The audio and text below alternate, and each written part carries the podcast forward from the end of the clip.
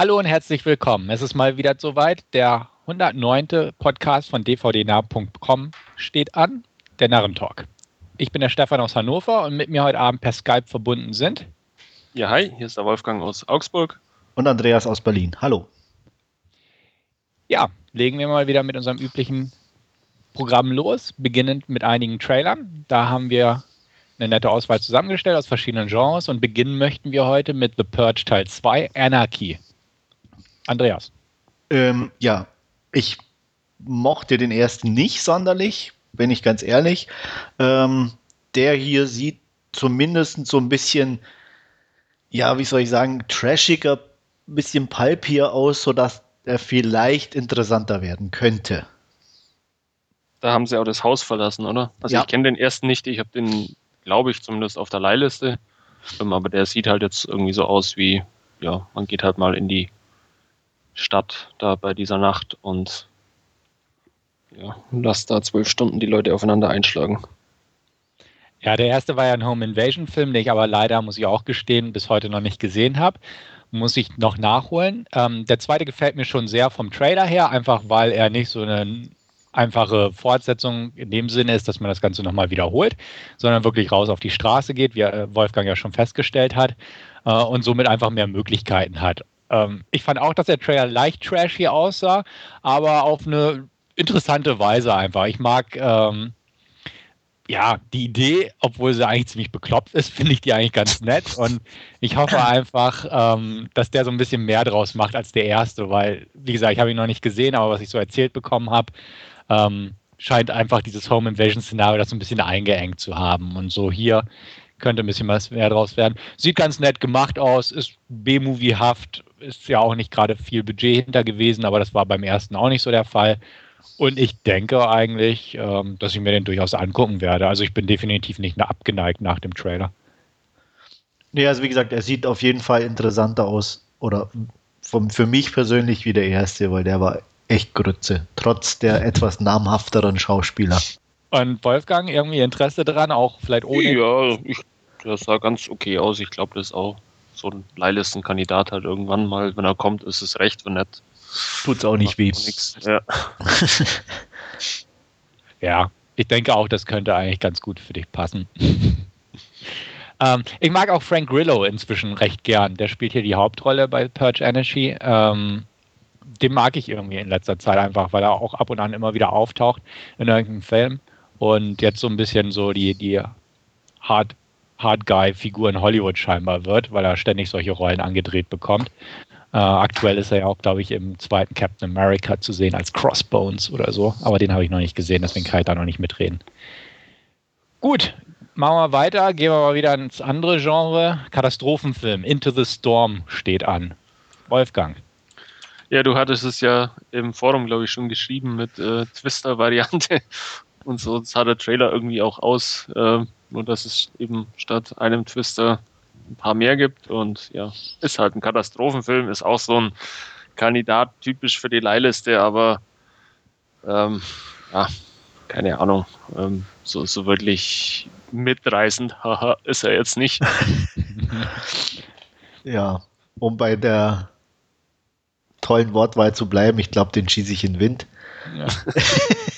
nee, ich weiß auch, ja, ich meine, ganz so, vielleicht mal im, im TV beim, beim Vorbeiseppen hängen bleiben, aber selbst als Leihkandidat, ich weiß nicht. Ich fand jetzt auch die, die, die Special Effects nicht so überzeugend, dass ich sage, okay, deswegen würde ich ihn mir angucken. Ähm, Darstellertechnisch war ich jetzt auch irgendwie niemand dabei, wo ich sage, okay, wegen dem könnte ich mir den anschauen. Also wirkte schon eher so alles ein bisschen 0815 in meinen Augen. Hm. Ich muss gestehen, ich fand den Trailer eingangs gar nicht mal so schlecht, weil ja, klar, Katastrophenszenarien und so hat man inzwischen genug, aber trotzdem fand ich den gar nicht mal schlecht. Die letzte Szene hat es denn bei mir verbaut. weil ich aber die dachte, war doch groß. Ja, groß, aber leider nicht artig. Ja. Ja, das, das hat so ein bisschen verbockt bei mir, weil so, so einen netten Twister-Film, also ich habe Jan de Bonds Twister noch so ganz leicht in Erinnerung, der war zwar auch nicht so toll, aber man hat ihn damals geguckt, weil er eigentlich gut war von den Effekten zu der ja, Zeit. Ähm, Mähdrescher und die Kuh. Genau. Und ähm, hier dachte ich auch so, Mensch, ja, könnte eigentlich funktionieren. So, ne? Man hat halt so das Szenario, das so ein bisschen in der Realität zumindest noch halbwegs verwurzelt ist, dass es Twisters gibt und solche Schäden angerichtet werden. Aber dann mussten sie es ja natürlich in der letzten Szene nochmal toppen alles und Jumbo-Jets durch die Gegend schleudern. Und da hat es bei mir irgendwo aufgehört, aber da dachte ich auch, ach Gottchen. Das, das hätte auch von Emmerich sein können, so ungefähr. Ähm, wird bestimmt mal per Leihliste oder so geguckt. Also ins Kino wäre ich definitiv nicht gerannt. Dazu interessiert es mich auch herzlich wenig, so vom grundsätzlichen Genre her. Ähm, aber wie gesagt, also wäre die letzte Szene nicht drin gewesen in dem Trailer, hätte ich gesagt, ja, warum nicht? Ne? Durchaus gern mal daheim äh, in dem Player. Aber so dachte ich, nee, wenn das jetzt irgendwie weiter in die Richtung geht, dass sie sich da gegenseitig mit irgendwelchen Effekten und Katastrophenszenarien toppen wollen, ähm, und das vielleicht nicht mal die Spitze des Eisbergs war mit dem Flughafen, will ich es eigentlich gar nicht sehen, weil da habe ich zu viel Schlechtes in Erinnerung aus anderen Bereichen. Mehr gibt es, glaube ich, nicht zu sagen. Ne? Ja, ich denke auch. Gut, machen wir weiter in den Krimi-Bereich mit einem Film namens Night Moves. Und da fange ich jetzt einfach mal an. Ähm, den möchte ich mir angucken. Ist definitiv kein Kinofilm, aber ähm, irgendwie fand ich mich gut unterhalten bei dem Trailer und angesprochen von der ganzen Geschichte. Das ist halt so ein Öko-Aktivistenfilm über zwei Leute, die den Staudamm sprengen wollen. Ähm, gefiel mir. Also ich mag Filme dieser Art, kann man schwer jetzt sagen, weil so viel Öko-Terrorismus-Filme gibt es halt nicht. Ähm, Aber von der Machart her, ne? Von der Machart her. So dieses ländliche, ähm, schauspielerbezogen, handlungsbezogen, finde ich ganz gut. Und dass es halt einfach ein ruhiger Film ist, der nicht auf Action setzt und sowas. Die Schauspieler finde ich auch in Ordnung. Ähm, Eisenberg, Fanning und Skarsgård, ne? Den ja. du ja nicht so ganz gern magst. Nicht unbedingt, ja. Ja, habe ich so in Erinnerung. Aber nee, von, von dieser einfach ruhigen Krimi-Machart her mit den dramatischen Konflikten, soll man es tun, soll man es nicht tun, Moral versus Einstellung und sonstiges, ähm, fand ich mich da gut angesprochen und werde den Film definitiv im Auge behalten. Ja, ich möchte den aussehen. Ich fand das auch schön. Da hat es im Trailer schon ein bisschen so gesehen, wenn es dann äh, geht auch so leicht in die äh, Paranoia-Richtung, so alle beobachten mich und alle reden drüber und was macht der andere und ähm, ja, sah zumindest sehr interessant aus. Äh, auch von, du hast ja schon gesagt, von den Figuren irgendwie ähm, nicht übertrieben actionmäßig oder überhaupt nicht actionmäßig, sondern einfach so konzentriert so auf, auf dieses Trio, das da ja in diesen Staudamm eben in die Luft jagen möchte. Ja, nö, die Machart finde ich auch ganz gut. Ist halt so ein Indie-Streifen, ein bisschen in die Richtung gehend. Ähm, ist manchmal ein bisschen schwierig, weil es ähm, ähm, ja manchmal wollen sie zu viel. Und ähm, ja, da bin ich mir jetzt bei dem noch nicht so ganz sicher, ob das funktioniert. Aber er sieht auf jeden Fall als Trailer interessant genug aus, ähm, um den Film dann gucken zu wollen. Dann bleiben wir mal in der Indie-Ecke. Palo Alto heißt der Film, den wir uns dafür ausgesucht haben, basiert auf dem Palo Alto Stories von James Franco und James Franco spielt auch mit, neben Emma Roberts und unter anderem auch Val Kilmer. Äh, Wolfgang. Da bin ich ehrlich gesagt noch unschlüssig, ähm, aber tendenziell geht es dann auch in die Richtung, ich leihe mir den irgendwann mal aus. Ähm, ich, keine Ahnung, ich glaube, ich würde da erst mal die ersten Stimmen, aber dann auch abwarten dazu, wobei es natürlich, ähm, ja, die sind Coppola-Schwestern oder wie auch immer, normalerweise bei diesen Indie-Filmen ja doch ein gutes Händchen haben und ich mag zumindest von, ich weiß es nicht, ob es die Schwester ist, von Sofia Coppola, die Filme eigentlich sehr gerne. Von, von Gia Coppola gibt es noch nicht so viel oder überhaupt nichts eigentlich äh, als, als Regisseurin von daher glaube ich oder hoffe ich mal, dass der Einfluss der Familie ein bisschen da ist und ähm, dann wird es bestimmt auch ein sehr sehenswerter Streifen, der aber durchaus auch ein bisschen sperrig schon im Trailer aussah. Ja, also ich werde mir sicher angucken. Ähm, die Darsteller sind auf jeden Fall interessant genug und von der Optik fand ich ihn auch ansprechend. Highschool, ja, ist immer so ein zweischneidiges Schwert, kann ganz nett sein. Ähm, ich fand es auf jeden Fall ähm, interessant von der Figurenkonstellation her. fand auch äh, Val Kilmer irgendwie definitiv interessant. Mhm. Mal gucken, wenn ich das auch irgendwie richtig gesehen habe. Ich weiß, ist es sein Sohn, der da auch mitspielt oder so? Weil ich nochmal irgendeinen Kilmer gelesen habe. Das weiß ich nicht, ist mir jetzt nicht so spontan aufgefallen. Kann ja. aber vielleicht sein, ist möglich. Also der, der, der Blonde, weißt du, der da irgendwie, der, der, ja. der, der, Jungen spielt. Weiß ich nicht, müssen ja. gucken. Hm. Äh. Ich gucke mal. Aber auf jeden Fall definitiv interessant und ähm, werde ich gucken. Ja, also werde ich mir auch angucken. Ja. Ähm, die Darsteller sprechen mich auch an. Ähm, ich mochte auch den, den Vibe des Trailers sozusagen. Ja. Habe mich auch ein bisschen definitiv an Sophias Werke erinnert. So ein bisschen ähm, Virgin Suicides. Auch von der Musikuntermalung wird ja auch gern bei Sofia Coppolas Filmen genutzt. Musik dieser Art, sage ich mal. Ja. Ähm, gefiel mir. Und wie Andreas sagt, von den Figurenzeichnungen oder von der Figurenkonstellation her ansprechend und ähm, ja, auch ich mag solche Filme und dementsprechend. Und Emma Roberts natürlich. Oder? Emma Roberts auch, klar. Aber ich mag auch James Franco, muss ich auch ganz klar sagen. Und ich mag auch noch irgendwo Val Kilmer, weil, ja. obwohl der viel Sche Scheiße macht. Scheiße macht. Und ziemlich dick geworden ist. Und genau. Aber, aber, aber trotzdem irgendwo finde ich es nett, ihn nochmal so zu sehen, zumal es hier jetzt auch nicht gerade so ein B- bis C-Film ist, wie ich ihn in letzter Zeit oft gesehen habe. Ja. Ähm, dementsprechend, nee, ist ein Film, den ich im Auge behalten werde und mir auch zulegen werde, wenn er rauskommt. Ja. ja. Und Jack Kilmer ist der Sohn von Val Kilmer und Joanne Worley. Ah. Na Mensch. Ja. Ja, Palo Alto. Kommen wir zu was anderem. Kommen wir zu Lucy von Besson. Und da halt Wieso sagst du das so in einem so etwas merkwürdigen Ton? Nein, ich, ich will eure, eure Lobeshymnen abwarten warum der Film so toll ist. Na, Vielleicht. Also toll. der Film ist alleine schon deswegen toll und ich werde ihn mir kaufen, weil du ihn scheiße fandest. den Film fand ich ja noch gar nicht scheiße. Das kommt bestimmt noch, Nein, aber, aber den Trailer. Trailer. ja. Das stimmt. Eben. Nein, ich fand den gar nicht scheiße. Nein, so, so scheiße aber fand Moment, ich den gar nicht. Was, du hast geschrieben crappy. Und was ist die Umschreibung? Gut, er, ja, er ist crappy, klar. Ja. Also, ähm, ja, okay, ja. ihr habt recht. Ich, ihn, ich, ich, ich hätte den Trailer wesentlich besser gefunden, wenn ich nicht Push gesehen hätte und Limitless und von mir aus auch Jumper und diverse andere Sachen, an die ich mich erinnert fühlte ja. und einfach zu sehr erinnert fühlte, weil ich fand, der hatte einfach nichts Eigenständiges irgendwo. Überhaupt nichts. Und auch Aber irgendwie nichts, was mich dadurch ansprechen würde. Also normal mag ich ja auch Filme, die schlecht selber gemacht. Bitte? Lieber gut geklaut wie schlecht selber gemacht.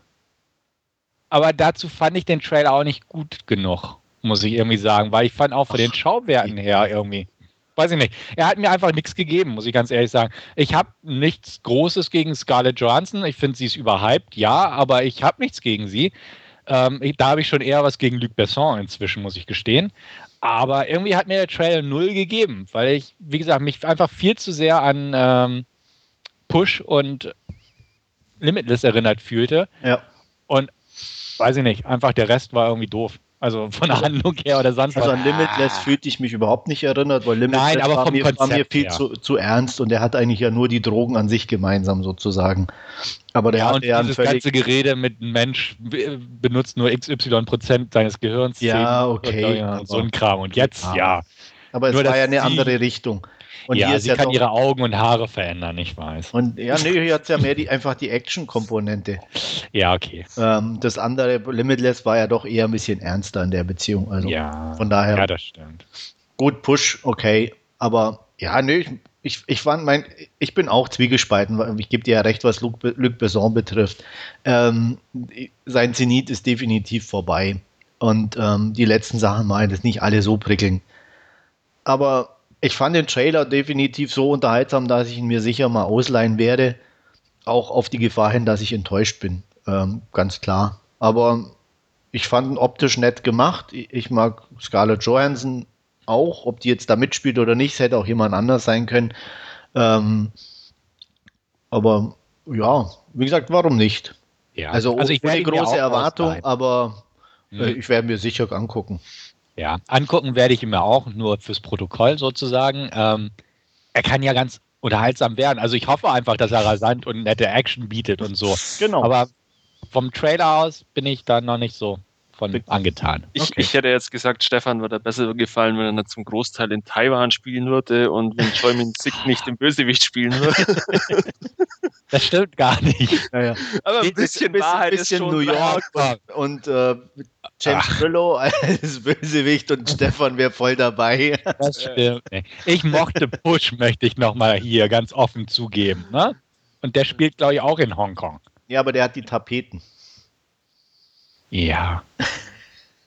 ja. Ansonsten ist er halt echt äh, klassisches Luc Besson-Material, irgendwie starke Absolut. Frauenrolle und ansonsten ähm, Action, ja. Also ja. für mich ist es ein Kaufkandidat, muss ich ganz klar sagen. Ähm, auch auf die Gefahr hin, da geht es mal wie dir, Andreas, dass ich enttäuscht wäre, aber ich habe noch ein Fünkchen Hoffnung bei Luc Besson und ja, ich werde mir den auf alle Fälle kaufen, wenn er erscheint. Also gut, kaufen, da, so weit gehe ich nicht, aber äh, leihen sicher. Zur Not, wie gesagt, es wird halt so ein Sonntagnachmittags-Actionfilm oder so. Ja können wir uns ja vielleicht in, was weiß ich, ein Dreivierteljahr drüber unterhalten, wenn er dann hier auf DVD und Blu-ray zu haben ist. Genau, wo du uns dann sagen kannst, ich habe doch recht gehabt. Ich wusste ich es gleich. euch gleich gesagt. ja. ja. Oder kleinlaut zugeben muss, Mensch, der war doch nicht schlecht. Ja. Man weiß es ja. Man nicht. weiß es nicht. Wir werden ja. sehen. Gut. Ähm, letzter Trailer für heute. Jamie Marks is Dead. Die zweite Regiearbeit von einem Herrn, dessen Namen ich gerade vergessen habe. Ich glaube, Carter heißt er. Oder auch nicht. Auf jeden Fall hat er The Ruins gedreht, den ich eigentlich mochte. Ja. Und ich fange einfach mal an. Jamie Marks is dead. Ja, könnte so oder so ausgehen. Prinzipiell interessiert er mich, weil ich den Trailer sehr stimmungsvoll fand und die Materie jetzt gar nicht so schlecht ist, meiner Meinung nach. Ähm, könnte aber auch so ein klassischer Fall werden, wo das Ganze etwas zu ruhig oder irgendwie verbockt wird auf anderer Ebene. Also bin ich ein bisschen unschlüssig. Ich bin aber durchaus noch ein bisschen hoffnungsvoll. Also der Trailer hat jetzt nichts Schlechtes an sich, wo ich sage, nee, das hat mir jetzt irgendwie nicht gefallen. Aber ja, skeptisch. Aber optimistisch, skeptisch.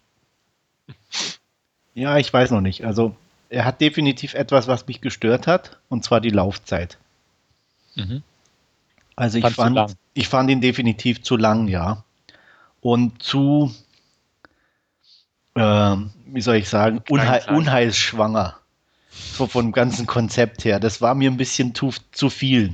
Ähm, nicht uninteressant, also ich werde mir sicherlich auch angucken. Aber wie gesagt, so ein bisschen, Bauchschmerzen ist zu viel gesagt, aber wo so einen gewissen Vorbehalt habe ich dann doch, wenn es so den ganzen Film auch so durchgehalten wird oder so geht wie der ganze Trailer, ähm, wird es mir vielleicht ein bisschen zu viel des Guten. Aber er ist nicht uninteressant von, von, von der Handlung her, von der Idee her. Also gucken werde ich ihn sicher auch. Wolfgang? Ja, ich fand den ja. Trailer ein bisschen dröge auch, äh, weil er eben da diese Handlung schon relativ allumfassend, möchte ich jetzt fast sagen, durchkaut von dem Film. Ähm, da wäre wär aus Trailer-Sicht vielleicht die Kürze etwas besser gewesen. Ansonsten bin ich mir auch unschlüssig, da werde ich auf alle Fälle auf eure Stimmen vorher mal ähm, warten, wie, wie ihr den findet. Und ansonsten, ähm, ich mag Morgan Saylor äh, recht gern, die Tochter aus Homeland. Ähm, von daher vielleicht mal aus, aus dieser Richtung, dass er da mal auf die Leihliste kommt. Hm. Gut, also behalten wir den auch einfach mal im Auge und ja. berichten dann gegebenenfalls.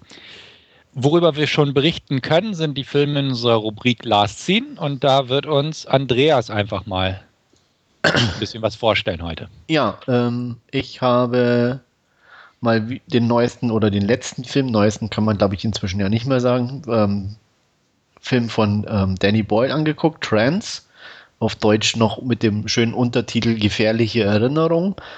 Mitspielen tun unter anderem James McAvoy, Rosaria Dawson und Vincent Cassell, den ja Stefan nicht ganz so toll findet.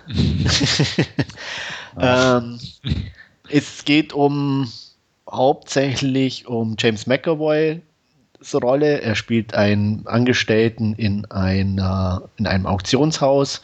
Dort wird ein wertvolles Gemälde versteigert und ähm, es gibt ein bestimmtes, ähm, ab, bestimmten Ablauf, wenn irgendwie es zu unerwarteten Zwischenfällen kommt, dass dieses ähm, oder dass das Grund, der Kunstgegenstand, der im Moment zum Verkauf eben dasteht, äh, in Sicherheit gebracht werden kann. Ähm, auf dem Weg in, zur Sicherheit werden die Sicherheitsbeamten und ähm, Simon Newton, das ist der Rollenname von James McAvoy, überfallen und zwar eben von Vincent Cassell. Ähm, er versucht sich zu wehren und wird dabei niedergeschlagen. Als er wieder zu sich kommt, hat er ähm, alles vergessen, sozusagen, was an dem Abend passiert ist und vornehmlich auch, wo das Gemälde ist, da die lieben äh, Räuber eigentlich nur eine leere Hülle mitgenommen haben. Und ähm, ja, jetzt die Frage ist, wo ist das Gemälde? James McAvoy äh, tut sein Bestes oder Möglichstes und man weiß auch nicht genau, ob er die Wahrheit spricht oder nicht, ob er wirklich vergessen hat, wo das Bild versteckt ist. Ähm, auf jeden Fall kommt Frank, also Vincent Cassell, als äh, Chef der Räuberbande auf die Idee, Simon zu einer Psychotherapeutin zu schicken, um ihn mittels Hypnose äh, seine Erinnerungen zurückzubringen. Und so nach und nach, ähm, ja, werden die Rollen so ein bisschen vertauscht und es ist nicht mehr so ganz klar, wer da eigentlich äh, wen hintergeht oder auch nicht. Und daraus zieht der Film so im Großen und Ganzen seinen Hauptreiz. Es ist auf der einen Seite ein typischer Danny Boyle, er hat eine tolle Optik, er hat eine gute Musik. Andererseits ist es aber auch kein Danny Boyle, weil er ist nicht so interessant wie die, seine bisherigen Filme. Es ist sehr ja, der äh, unausgewogener Film, muss ich sagen, weil er so ein bestimmtes, er, er, hat keinen Rhythmus. Also ich fand mich immer irgendwie wieder ein bisschen rausgerissen und ähm, auch, auch ähm, ja, es geht einem schon fast ähnlich wie James McAvoy. Es mag jetzt ein Stilmittel sein, dass man, wie gesagt, oder immer wieder was vorgespielt bekommt und trotzdem man eigentlich weiß, worauf es hinausläuft. Und das ist das Schlimme dabei, dass er versucht, einem irgendwie vorzugaukeln, dass ja alles nicht so ist, wie, wie man meint. Aber im Endeffekt ist es dann doch so. Und das fand ich also schon sehr enttäuschend. Ähm, er ist, wie gesagt, optisch ähm, schön anzusehen, auch wenn er bei weitem halt nicht so viele ähm, Eyecatcher oder so tolle, einprägsame Szenen hat wie seine anderen Filme, was auch ein bisschen so ein Problem ist. Ähm, ja, man muss fast sagen, so ein bisschen Danny Boyle auf Sparflamme fast schon. Ähm, er ist definitiv nicht uninteressant, also ich kann jetzt nicht sagen, dass ich irgendwie gelangweilt war oder so. Aber einfach, wenn man halt ja seine bisherigen Filme mochte, und das tue ich, ähm, auch nicht alle gleich stark, aber doch jeden so, dass ich sage, es sind zumindest gute Filme, war der einfach irgendwo in gewisser Art und Weise ein Rückschritt. Also ich habe auch ähm, im Nachhinein mir überlegt, was ihn an, an, der, an der Story oder überhaupt an dem Film interessiert hat. Ähm, irgendwie hatte ich das Gefühl, den hat er auch nur gemacht, weil irgendwie ja jedes Genre mal irgendwo abdecken will. Und ähm, jetzt halt irgendwo so der, der, der, der, was weiß ich, der Thriller an der Reihe war. Ich weiß es nicht. Ähm, ja, ähm, wie gesagt, er hat ein paar tolle Szenen, aber insgesamt doch eher enttäuschend. Ähm, da ich nicht gelangweilt war und mich noch ganz gut unterhalten gefühlt habe, gibt es eine 6 von 10. Ja, prinzipiell Interesse an dem Film habe ich auf jeden Fall auch steht auf der Leihliste, wird eines Tages bei mir eintrudeln, dann bin ich mal gespannt. Ich habe jetzt nicht große Erwartungen. Ähm, deine Beschreibung dämpfen diese Erwartungen trotzdem ein bisschen zusätzlich, hätte ich fast gesagt. Ja. Äh, weil ich dachte auch, Mensch, Danny Boyle ist ja dafür bekannt und so netten, was weiß ich, Mindfuck von einem Film, wie man vielleicht nach dem Trailer denken könnte. Ja, so habe ich jedenfalls gedacht, sagen wir In gewisser so. Weise schon und da ist aber auch so ein bisschen so sein Problem, weil er so ähm, gerade in der Auflösung dann so, so einen Twist präsentiert, der ansonsten eigentlich zu der, der, der Stimmung ähm, des restlichen Films nicht so passt. Ähm, er hat auch, was, was ich irgendwie echt merkwürdig fand, auf der einen Seite faszinierend, muss ich auch ganz klar sagen, aber auch ein bisschen echt unpassend zum Rest, ein paar extreme Gewaltspitzen mit drin, wo du echt denkst, hoppla, habe ich das gerade irgendwie wirklich gesehen. ähm, also, wo du echt, äh, okay, ähm, äh, ja, also das muss man auch äh, selber sehen oder so und dann auch für sich dann irgendwo entscheiden, okay, passt, passt nicht. Äh, was ich aber auch meinte mit diesem, es gab keinen Rhythmus oder keine Konsistenz in dem Film, weil es irgendwie einen auch immer wieder so rausgerissen hat, weil so, ups, was war das denn so ungefähr? Ähm, und dann aber wieder so in normalen Bahnen einfach weiterlief, ohne da auch näher drauf einzugehen oder so. Und auch, wie gesagt, auch das Ganze im Twist dann in so eine Richtung läuft, die schon wieder fast zu ernst war für, für das, was bisher stattgefunden hatte. Und, und dadurch gab, ja, war einfach irgendwo so eine, keine Geschlossenheit für mich in dem Film vorhanden. Alles nicht uninteressant, gar keine Frage, aber ja, zu schwankend einfach. Okay. Ja, also wie gesagt, ich bin gespannt, aber jetzt noch nicht so begeistert, dass ich gleich so groß loslaufen muss, um diesen Film zu nee, haben. So also angucken kann man sich, wie gesagt, und ähm, sollte mhm. man auch mal an, äh, gesehen haben. Äh, es ist definitiv kein ganz schlechter Film, aber halt, man sollte, denke ich, seine Erwartungen etwas zurückschrauben. Ja. Wolfgang? Ja, ich habe den auch auf der Leihliste liegen und ähm, ja, geht mir dann ähnlich wie Stefan, wenn er dann mal da ist. Auf alle Fälle in dem Player, aber ähm, ich werde ihn jetzt nicht auf hohe Priorität setzen. Also, ähm, da klang es jetzt dann auch ein bisschen eher ernüchternd. Ja. Also ich hatte ihn auf der Hohen, weil ich ihn doch endlich mal sehen wollte, weil, weil ich mhm. auch sehr unterschiedliche Sachen eben drüber gelesen hatte. Und ähm, ja, von daher ist okay. auf alle Fälle gespannt, wenn er dann mal da ist. Ja, kannst ja dann auch berichten. Ja. Stefan natürlich auch. Ja.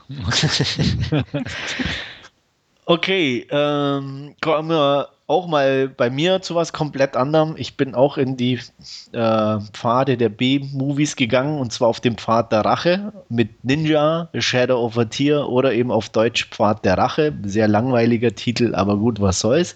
Ähm, ist der Nachfolger von Ninja Revenge äh, Will Rise aus dem Jahr 2009. Auch wieder von Isaac Florentine und natürlich wie kann es anders sein, mit Scott Atkins, dem mhm. Actionheld der Neuzeit, ähm, ja. Äh, vorweg, ich war echt enttäuscht. Für das, was ich gelesen hatte, wie begeistert da viele waren, hatte ich mir mehr erwartet. Kann ich kurz einsteigen? Ja? Ich auch. Okay. Ich auch. ich habe ihn nämlich auch gesehen und genau das ist so ein Gedanke, der mir auch dabei durch den Kopf ging. Ähm, ich, ich fand den ersten nämlich auch gar nicht schlecht und ich konnte irgendwie jetzt auch im Nachhinein gar nicht so nachvollziehen, was an dem jetzt so viel besser sein soll wie an dem ersten. Ähm, äh, worum geht's? Es geht um, äh, wie gesagt, Casey, äh, äh Casey sage ich schon, ähm, ähm, ja, Casey Bowman ist sein Rollenname, Scott Atkins, ähm, ist verheiratet in, in, in, ich weiß gar nicht mehr, glaube ich, in Thailand oder Japan, aber ist ja egal, auf jeden Fall mit einer Asiatin. Ähm, die erwarten ihr erstes gemeinsames Kind. Ähm, eines Nachts ähm, ja, wird, geht er einkaufen sozusagen, weil sie so einen Heißhunger auf was hat. Ähm, als er nach Hause kommt, ist sie tot. Ähm, das Kind auch. Er ist natürlich sehr verbittert, ähm, verdächtigt zwei äh, Typen, die äh, er ja äh, mit denen er vorher Ärger hatte. Er sucht sie, bringt sie um. Und ähm, danach begibt er sich in ein Dojo seines ähm, von einem ehemaligen Trainingskollegen, der mit auf der Beerdigung war. In, und ähm, ja, dort wird ein ihm nahestehender Freund und äh, Trainingspartner auch umgebracht, genauso wie seine Frau, was natürlich ähm, ihn auch sehr ähm, misstrauisch macht. Er erfährt von seinem Trainingskollegen und Freund, dass wohl ihre Väter irgendwie in eine, ja, wie soll ich sagen, in ein ähm, na, ja, äh, in etwas verstrickt waren, was nicht so ganz legal war. Und ähm, da gibt es wohl noch eine Person, die auf Rache sind und es wird eben vermutet, dass er dahinter steckt, weil eben die Art und Weise, wie seine Frau als auch der Trainingskollege ums Leben gekommen sind, äh, sehr danach aussehen. Er begibt sich in, äh, nach Myanmar, um dort eben diesen äh, Herrn aufzusuchen und ähm, ja, er wird ihn auf jeden Fall finden und auch töten das Ganze hört sich genauso schon recht holprig an und so hatte ich auch das Gefühl, dass die Story ist. Ähm, sie macht nämlich irgendwie nicht so viel Sinn und ähm, auch die der Twist am Ende ist schon so vorhersehbar, dass es echt weh tut. Ähm, das Ganze hat einen extremen 80er-Vibe. Ich weiß nicht, ob es dir ähnlich ging, Stefan, was sowohl irgendwie die, die Fights als auch die Langsamkeit des Films in den, in den anderen Sequenzen als den Kampfsequenzen anbelangt. Ähm, was irgendwie ein bisschen ja, nostalgisch ist und nett. Aber ja, so ein American halt, Fighter, sage ich mal. Ja, also genau. so ein bisschen wie das. Ja, so, Daran so, musste ich denken. So Dudikoff, ne? So in, ja, genau. Absolut. Ähm, was ja okay ist. Aber aber eben alles zusammen in Verbindung Und mit den Vorschusslorbeeren, die er irgendwo abgegriffen hat, war ich halt echt extrem enttäuscht. Also die Fights sind okay, äh, aber auch nichts, wo, wo man nicht schon an jeder Hausecke mal gesehen hat, so ungefähr. Äh, und in 10.000 anderen Filmen schon war und auch teilweise besser waren. Ähm, ja, Scott Atkins kann halt immer noch nicht schauspielern und alleine die Sequenz, als er mit seiner Frau im Bett liegt und sie dann irgendwie ihn losschickt, um was einzukaufen, die war so grausam schlecht. äh, das tut halt echt weh beim Zusehen. Und das Ganze, ähm, ja, das, das, das häuft sich oder summiert sich halt dann irgendwo, wo man sich dann echt denkt, oh nee, irgendwie, ich weiß auch nicht. Ähm, insgesamt, ich, wie gesagt, honoriere ich so Filme. Ich, ich finde sie nicht ganz schlecht. Ich tat mich auch extrem schwer mit der Wertung. Ähm, ich glaube, ich bin zwischen vier und, und sechs hin und her geschwankt und äh, ich dachte, und irgendwo war ich dann doch einigermaßen unterhalten und äh, mit einem, ich sag mal, 80er Jahre Bonus äh, bin ich dann auf eine knappe 6 gekommen, was ich inzwischen aber auch schon wieder, glaube ich, auf eine 5 relativieren würde. Einfach weil ich so enttäuscht war oder so. Und ähm, ja, und ich glaube, eine Zweitsichtung, wenn ich haben würde, ja, wird es definitiv eine 5 werden, also mehr auf keinen Fall. Und äh, ja, echt enttäuschend eigentlich würde ihm eine 6 von 10 noch geben, ähm, sehe es aber sehr ähnlich. Also ja. auch da im Vorfeld habe ich auch viel gelesen und gehört und dann habe ich den Film angeguckt und dachte, ja, okay, mh. Die Kampfszenen sind in Ordnung, ja. absolut. Ja. Dass Adkins kicken kann, wissen wir alle inzwischen. Dass ja. er nicht schauspielern kann, wissen wir eigentlich auch alle. Ja, wobei ähm, im Vergleich zum Beispiel sowas wie, wie Universal Soldier, da, da ja. hat es nicht so weh wie da, fand ich. Genau, also irgendwie und die Handlung war halt strunzendoof und Absolut. so vorhersehbar. Und, oh.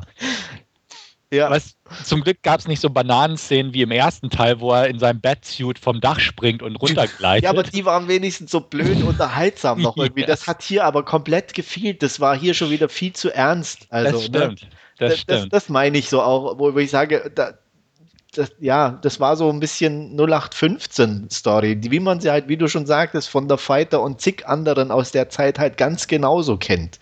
Genau, das war definitiv, damals ging es, glaube ich, immer nach Mexiko oder wo auch immer Michael Dudikoff da los ist und hier ging es halt nach Thailand. Super.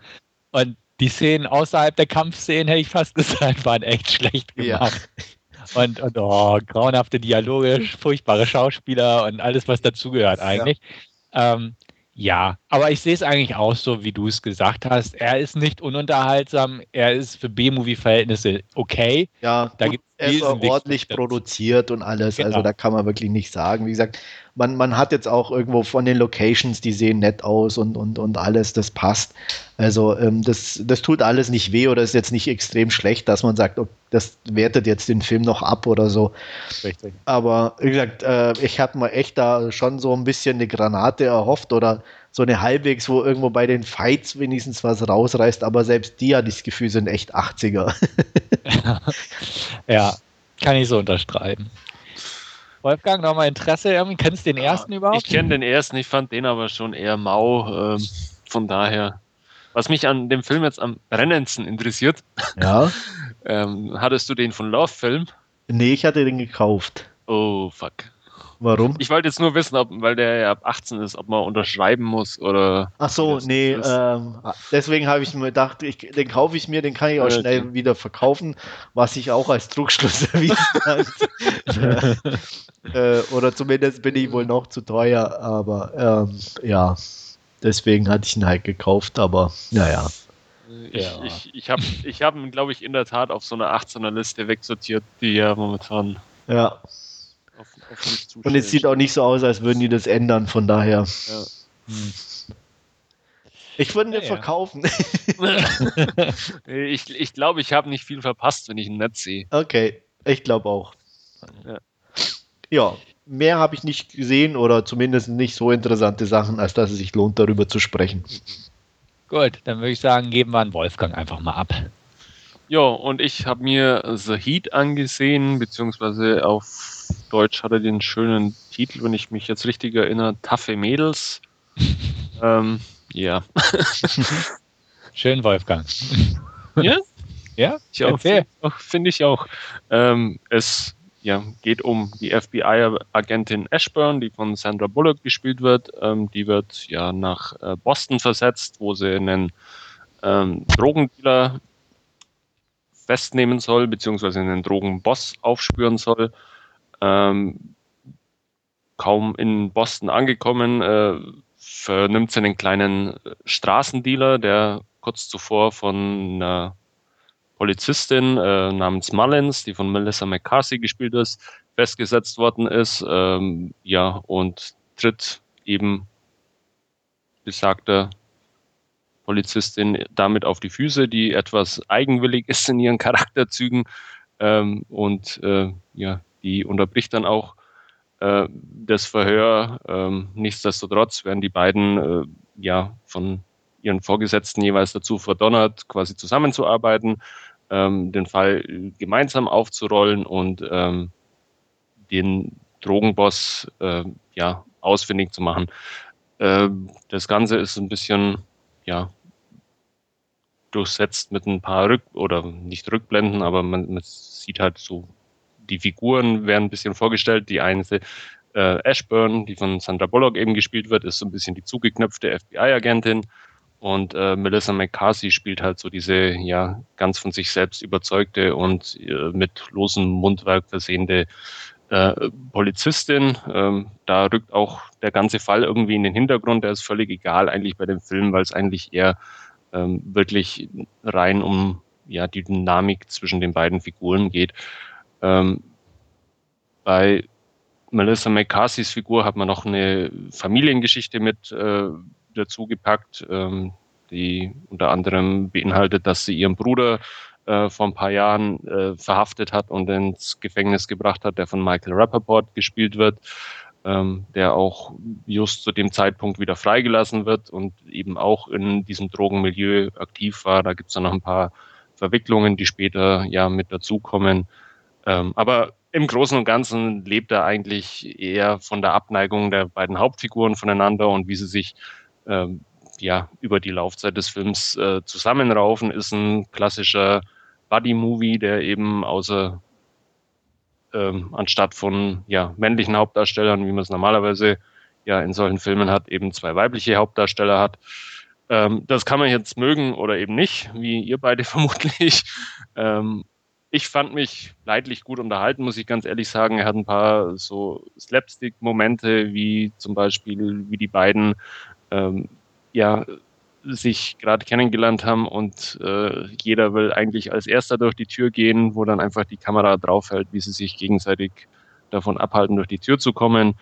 Ähm, wer mit sowas nichts anfangen kann, braucht Sahid auch auf keinen Fall anzuschauen. Ähm, wer ja diese leichte Unterhaltung mag ähm, und ja auch unter Umständen die beiden Hauptfiguren, ähm, der ist definitiv äh, gut bedient mit dem Film. Ähm, ich fand mich, wie gesagt, leidlich gut unterhalten, wird dem Ganzen sechs von zehn Punkte geben und kann es euch beiden allerdings nicht empfehlen. ja, nee, irgendwie nicht. Also, nee. Ich ja. fand den Trailer nicht witzig und nicht ansprechend. Ich habe prinzipiell nichts gegen Sandra Bullock, definitiv nicht. Gegen solche Buddy-Action-Komödien, Action weiß nicht, wie, war da viel Action oder ist das mehr so? Äh, da ist ein bisschen Action drin, ist teilweise auch überraschend äh, grafisch von der Darstellung, okay. ähm, was, was man dann nicht erwartet unbedingt, äh, auch mit so CGI-Blutspritzern teilweise.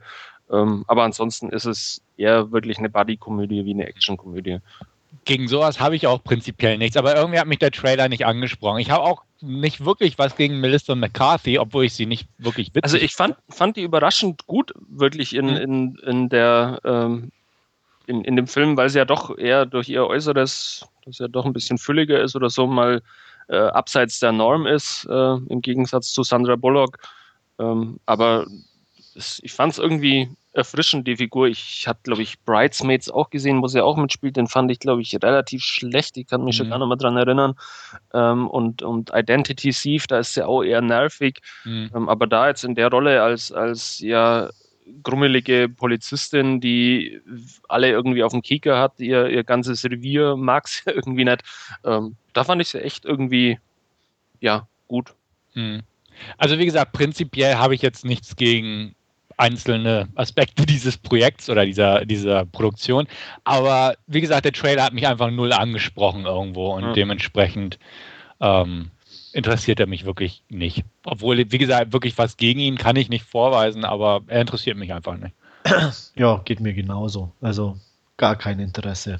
Ähm, ja, mag, mag diese Art von Komödien eigentlich nicht und ähm, von daher auch darstellertechnisch habe ich zwar auch nichts gegen Sandra Bullock, aber ich mag jetzt auch die McCarthy jetzt nicht so ich könnte jetzt nicht sagen, ich habe was gegen sie oder so, aber ich habe einfach noch nichts von ihr irgendwie mitbekommen oder gesehen. Ja, ich glaube, die macht, macht auch keine Filme, die du dir anschauen. Nee, absolut würdest, nicht. Oder die irgendwie in, in dein Schema ja. fallen würden. Kommt die nicht irgendwie gerade auch in so einer Serie im Fernsehen oder so?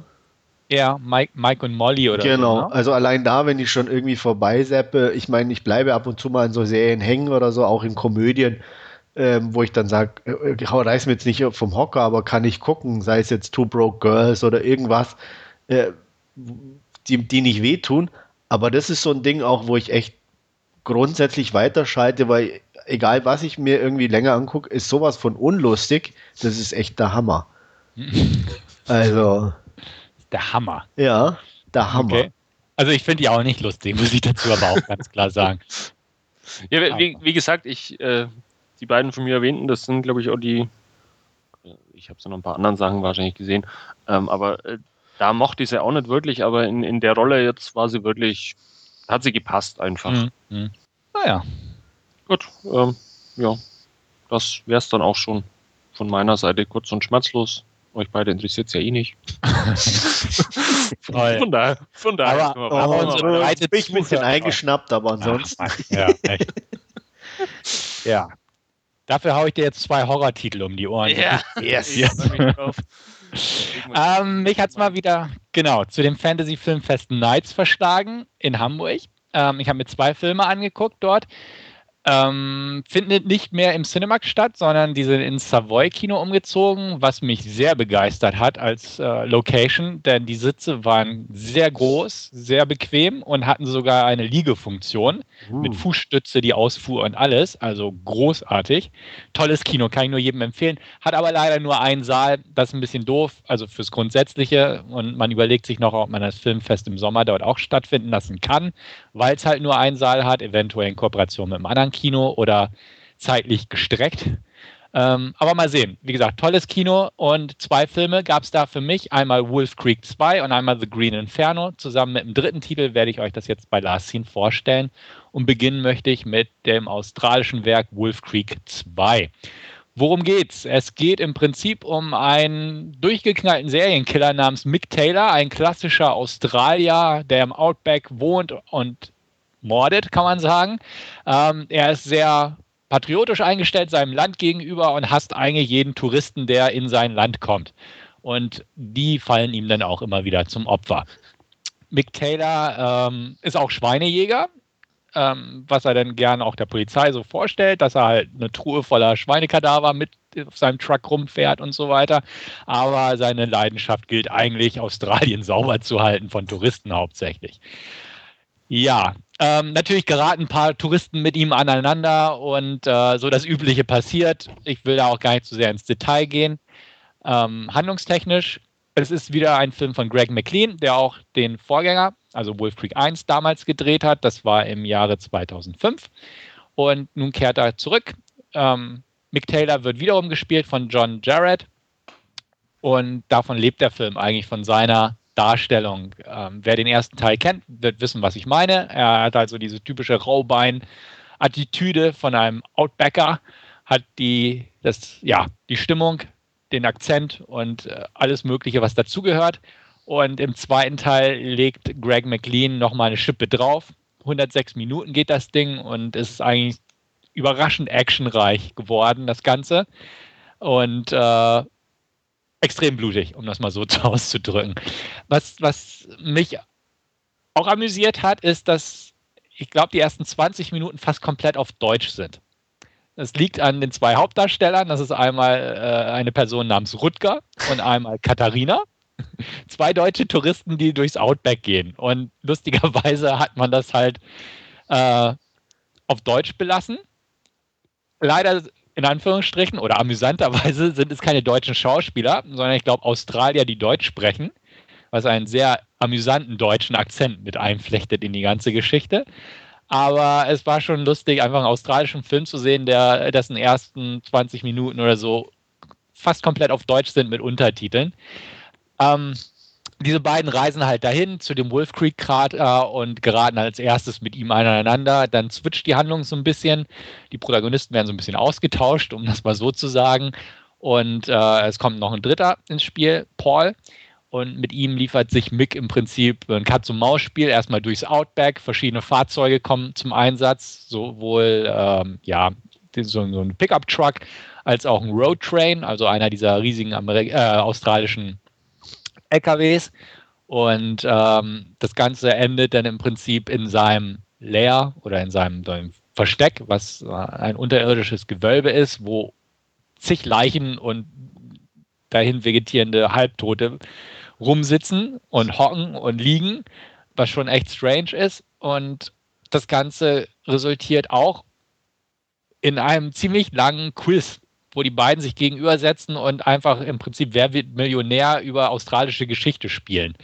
Ich kann mir vorstellen, dass das bei einigen nicht ganz so ankommt, weil es einfach eine recht lange Sequenz ist, die ich aber irgendwie recht cool fand, weil es dieses Patriotische im Prinzip ähm, nochmal unterstreicht, aber auch für jede falsche Antwort einen Finger kostet und so weiter. Ähm, danach kommt noch so der übliche Showdown und so weiter und so fort. Hatten auch ein ganz nettes Ende das Ganze und wusste mir persönlich echt gut zu unterhalten auf eine doofe Art, weil handlungstechnisch gibt es natürlich nicht viel her, das Ganze, aber man kriegt, was man sich von einem Film dieser Art eigentlich erhofft. Inzwischen ist unser Mick eigentlich zu, ja, so ein One-Liner raushauenden Typen geraten, der auch, ja, halt, wie gesagt, ordentlich Action mit sich bringt und auch mal einen Truck kapert, um damit halt zu jagen und ähnliches. Ansonsten, die Morde sind weiterhin brutal. Man bekommt auch wieder im Prinzip äh, die Szene aus dem ersten Teil oder sein, seine MO, Modus operandi, nochmal bestätigt, dass er ja gern jemanden mit einem Messer in den Rücken sticht, um dann ein Head on a Stick zu kreieren, sozusagen.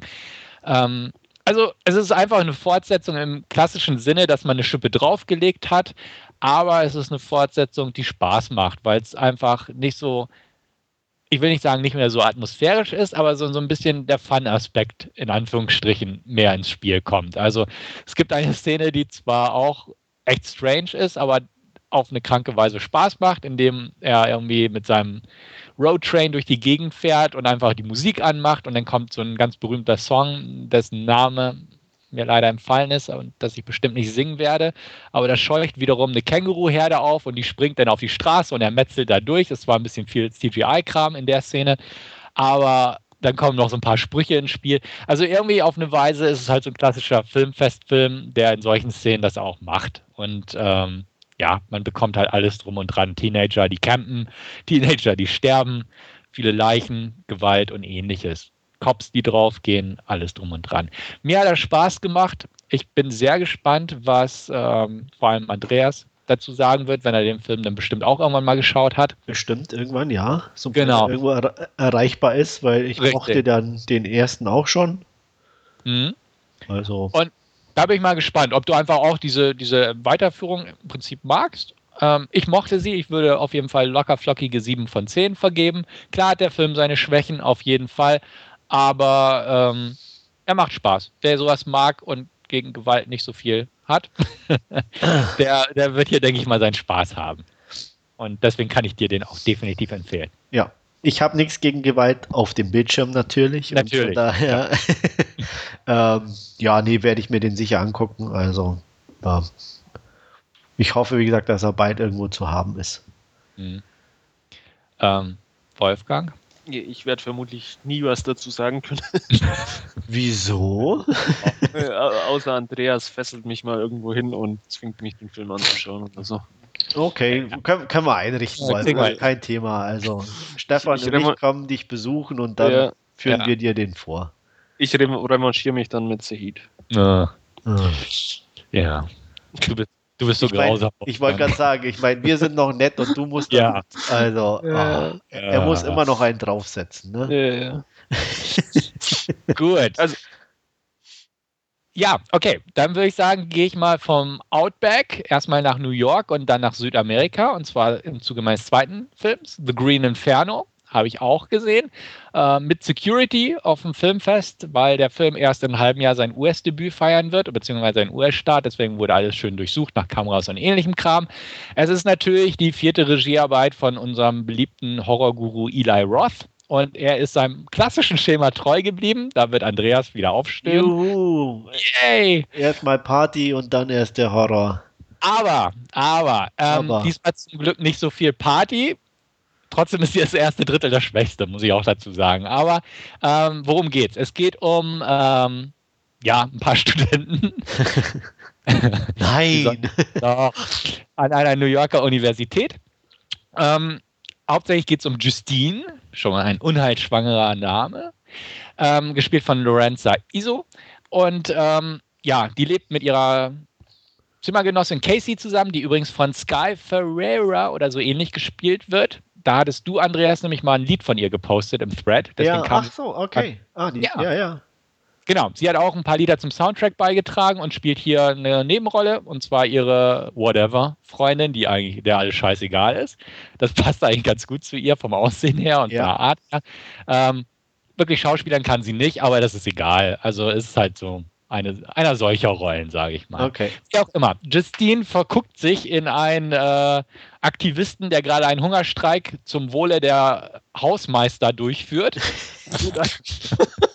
ja, weil damit die auch mehr Geld kriegen und das Ja. funktioniert. Und er hat so eine kleine Aktivistengruppe auf dem Campus, also geht sie da auch mal vorbei.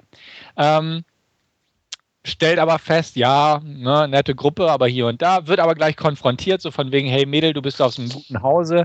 Sie ist nämlich die Tochter von eine, eines Anwalts äh, für die UN ähm, und meint, ja, reden kann, können viele und man muss auch mal was tun. Ja. Äh, was kann man tun? Man kann zum Beispiel gegen die Abholzung des Regenwalds protestieren und zwar nicht nur in New York, sondern auch direkt vor Ort im Regenwald. Und also lässt sie sich kurzerhand auf einen Trip darunter hinein, äh, drauf ein, will ich sagen. Zusammen mit knapp zwölf anderen Studenten fliegen sie also flugs mal runter nach Peru, wo sie auf einen Kontaktmann treffen und ähm, den Plan schmieden, beziehungsweise der ist schon vorher ausgeheckt worden, sich mitten im Regenwald an bestimmte Bäume zu ketten und Räumfahrzeuge und das Ganze via Smartphone live ins Internet zu streamen. Im Urwald. Im Urwald mit Satellitenverbindung. Also es ist nicht so, Ah, aber es ist auch egal. Ne? Wie gesagt, hey, wir sind in einem Eli Roth-Film hier. Bitte nicht auf Handlung achten. Ähm, das Ding funktioniert auch.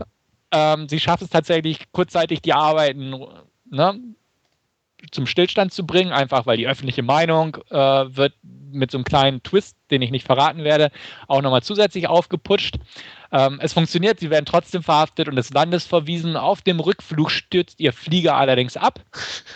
Und ja, sagen wir es mal so, danach sind es nur noch die Hälfte, weil ja, Eli Roth-mäßig und KMB EFX vor allem haben sich da gut ausgetobt. Äh, wir bekommen einen sehr matschigen Flugzeugabsturz präsentiert. Es ist nämlich auch so, dass nicht nur die Bäume gerettet werden sollten, sondern auch die äh, Ureinwohner von Peru, unberührte Stämme im Urwald, die dort hausen. Und just einer dieser Stämme findet halt die Absturzstelle und ähm, sehr schnell, extrem schnell sogar, stellt sich heraus, dass dieser Stamm nicht gerade friedfertig ist. Ähm, nimmt die Überlebenden gefangen und beginnt sie zu essen, um das mal so zu sagen. Denn The Green Inferno ist ein Kannibalenfilm. Allein der Titel ist schon eine Anspielung auf äh, alte Werke von, ja, de, ähm, Ru- Rugerto oder so. Ich Ruggero, nicht. Ruggero Deodato, glaube ich. Diodato, genau, richtig. Da, so war der Name. Genau. Spielt halt definitiv drauf an, weil Cannibal Holocaust 2, der auch einen Originaltitel hat, aber irgendwo als Cannibal Holocaust 2 veröffentlicht wurde, wurde auch unter dem Titel Green Inferno damals veröffentlicht und der Film ist auch Deodato gewidmet, kann man sagen. Steht groß im Abspann. Ähm, Eli Roth ist Fan dieser alten Kannibalenfilme, hat sich zum Glück in bestimmten Bereichen zurückgehalten, äh, und zwar in den ekligsten Bereichen und die abscheulichsten Bereiche dieser alten Kannibalenfilme, nämlich Tiersnuff. In den alten Filmen wurden gerne auch mal Tiere vor der Kamera geschlachtet, sowas gibt es hier nicht. Eli Roth ist ja auch Peter Anhänger und so, deswegen kommt sowas bei ihm eh nicht in die Tüte. Und er hat es so gemacht, dass er mehr so den Spaßfaktor in den Vordergrund gestellt hat. Also, der Film ist definitiv nicht ernst zu nehmen. Ähm, er ist nicht haha witzig oder albern witzig, so wie, ich sag mal, der Beginn von Hostel oder sowas, sondern er ist einfach amüsant. Also er bricht das Ganze, was er zeigt in Sachen Gewalt, auch immer wieder mit Humor. Den Humor mag man oder man mag ihn nicht. Ich fand ihn ganz amüsant, einfach weil er nicht zu albern war. Natürlich gibt es ein paar blöde Jokes dabei, ein paar alberne, aber ansonsten, hey, wir haben einen Kannibalenfilm. Nach, die Kannibalen tauchen im Prinzip nach 45 Minuten auf, bleibt noch 60 Minuten für den Kannibalen. Anteil des Films und da kriegt man doch echt heftige Sachen zu sehen. Ähm, aber vielleicht auch nicht ganz so heftig, wie mancher einer sich das vorstellen mag. Also es gibt zwar ein paar sehr explizite Sachen, aber in, in anderen Momenten wird sehr zurückgehaltend das Ganze präsentiert. Es gibt, wie gesagt, diesen Humor, der ins Spiel kommt. Zum Beispiel bei einer Leiche stopfen sie kurz an ein paar Drogen dem schnell noch in den Rachen und so, sodass, wenn die den sozusagen rösten, den Kadaver, um ihn dann zu essen, die Drogen freigesetzt werden und sie hoffen, da in den äh, entstehenden Chaos oder in der entstehenden Stimmung dadurch entkommen zu können. Ähm, natürlich hat Eli Roth auch da für den Gag gesorgt, dass äh, Drogen durchaus auch zu Munchies führen können, also zum Heißhunger bei den Kannibalen. Und was dann passiert, kann man sich richtig ausmalen. Ähm, mir hat der Film gefallen. Also er ist ein B-Movie durch und durch. Ähm, er ist nicht ganz so gritty und ja, nicht, ja, ich will nicht sagen so gritty wie die alten Filme logischerweise, sondern er ist halt äh, digital gedreht worden. Das gibt den ganzen sehr glatten Look. Da könnt, hätte man sagen können, okay, hätte man es ein bisschen grittier gestalten können. Ähm, er hat natürlich sehr ein, einfach gestickte Figuren und ähnliches. Ähm, er ist nicht übermäßig spannend, aber er, er, ist, er ist unterhaltsam irgendwo, auf eine wirklich B-Movie-Art, so wie man eigentlich B-Movies gern mag. Und ich finde das halt Herr Roth hier eigentlich recht gut getroffen. Ähm, ich mochte Aftershock nicht, wo ja auch dieses Schema zuerst Party, dann Katastrophe und Ernst ge gemacht wurde. Ähm, hier, wie gesagt, schwappt dieser humorige Anteil wirklich auch in den Ernstbereich rein. Und das, das fand ich einfach, es ist einfach ein B-Movie, wie man es gern mag oder wie ich es gern mag. Natürlich ist er nicht perfekt, definitiv nicht. Man hätte vieles anders und besser machen können. Aber für das, was er ist, fand ich den ganz brauchbar. Ich würde ihm 6 von 10 geben. Ähm, er hat ein paar nette Sachen, ein paar nette Einfälle drin, wie auch, ich sag mal, die alten Kannibalenfilme. Ähm, hat er ein paar Spitzen gegen Ökoaktivismus, gegen Politiker, gegen diverse andere Sachen, die auch ganz lustig und amüsant sind. Ähm, ja, und er funktioniert dadurch einfach recht passabel. Er ist nirgends perfekt, aber ich mochte ihn. Ähm, ich werde auch noch eine Kritik dazu schreiben, bin auch schon aktuell dabei ich habe ein paar alte Kannibalenfilme gesehen. Klar, es gab mal eine Zeit in der Jugend, hätte ich was gesagt, als man so einen Titel wie Kannibal Holocaust sich mal angucken musste, in Anführungsstrichen. Ich fand den okay, ähm, nicht wirklich gut. Ich würde ihn mir heute nicht nochmal angucken. Ähm, auch der ging auch sehr spät, recht erst los. Also da der eklige Anteil oder der Kannibalenanteil kam da auch erst, glaube ich, nach 40, 50 Minuten oder irgendwas in der Richtung. Also dementsprechend vom Schema her passt das alles ganz gut. Und ich finde, es ist in Ordnung. Außerdem hat der normale Mainstream-Gucker von heutzutage keine Kannibalenfilme in letzter Zeit wirklich zu Gesicht bekommen, wenn man halt von den Thomas Harris-Verfilmungen und so absieht. Ähm, außerdem mag ich auch Kannibalenfilme nicht so gern. Also ähm, Ravenous war cool. Aber The Green, Green Inferno ist amüsant. Ich kann ihn dementsprechend Andreas durchaus mal zum Laien empfehlen. Äh, Wolfgang eher weniger. Ja, also ich werde mir sicher gucken, allein der Vollständigkeit halber. Ähm, ich habe wenig Hoffnung. ähm, einfach aufgrund der Konstellation äh, Eli Roth und äh, Studenten und äh, Party at the Begin sozusagen. Aber ja, äh, vervollständigt. Aber es, es, ist keine große Party, es ist nur halt so ein bisschen Campusleben. Also es ist. Ja, aber es ist halt. Ja, ich weiß, deswegen, ich kann es gar nicht Ja, ja, ich, ich meine, ich, wenn es nicht so äh, tragisch ist, okay, aber ich werde sehen. Aber ich, mhm. wie gesagt, ähm, ich bin, hab's einfach, warum immer wieder die gleiche Bauweise? Ja. Das wird halt irgendwann langweilig. Und äh, das, das,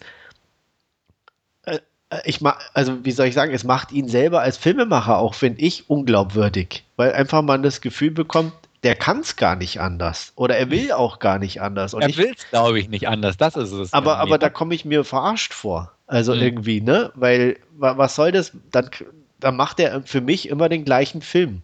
Nur halt ein bisschen das Genre äh, anders. Ja? Beim mhm. einmal war es halt ähm, in, in, Hostel mehr so, ähm, ja, Torture-Porn und jetzt ist halt Kannibalen-Film. Aber ja. im Endeffekt der gleiche Film was soll das? Ne? Also das schließt sich mir irgendwie nicht. Mhm. Und äh, selbst die Filme, die er nicht selber macht, sondern nur produziert, wie den Erdbebenfilm, äh, macht er nach dem gleichen Schema oder lässt ihn nach dem gleichen Schema machen. Ja, da hat er ja auch das Drehbuch mitverfasst. Ja, eben, ne? Also ja, ja. Das, das, das ist, äh, sowas verstehe ich einfach nicht. Also das kann ich nicht nachvollziehen. Mhm. Dann versuche ich doch wenigstens mal ein bisschen was anderes zu machen. Also das wäre mir selber, glaube ich, doch auch schon zu langweilig. Ja, keine Ahnung. Also es scheint also. sein Ding zu sein. Ich hätte es mir auch anders gewünscht, aber ja. wie gesagt, fand ich es einfach nicht so störend wie zum Beispiel bei Aftershock, das ja. Ganze. Ja, wie gesagt, Zumal ich werde mich überraschen lassen. Ich werde ihn ja. sicher gucken, gar keine Frage, aber ja, äh, ja mal, mal schauen. Ich werde auf jeden Fall berichten. Ja, also wie gesagt, ich fand einfach, es, es hatte einfach ein Adventure B-Movie-Vibe und den mochte ich, weil während in Aftershock zum Beispiel auch so, wie gesagt, da wurde ja in die Vergewaltigungsrichtung wieder gegangen und so ein Kram. Das wird hier so ein bisschen alles ausgespart.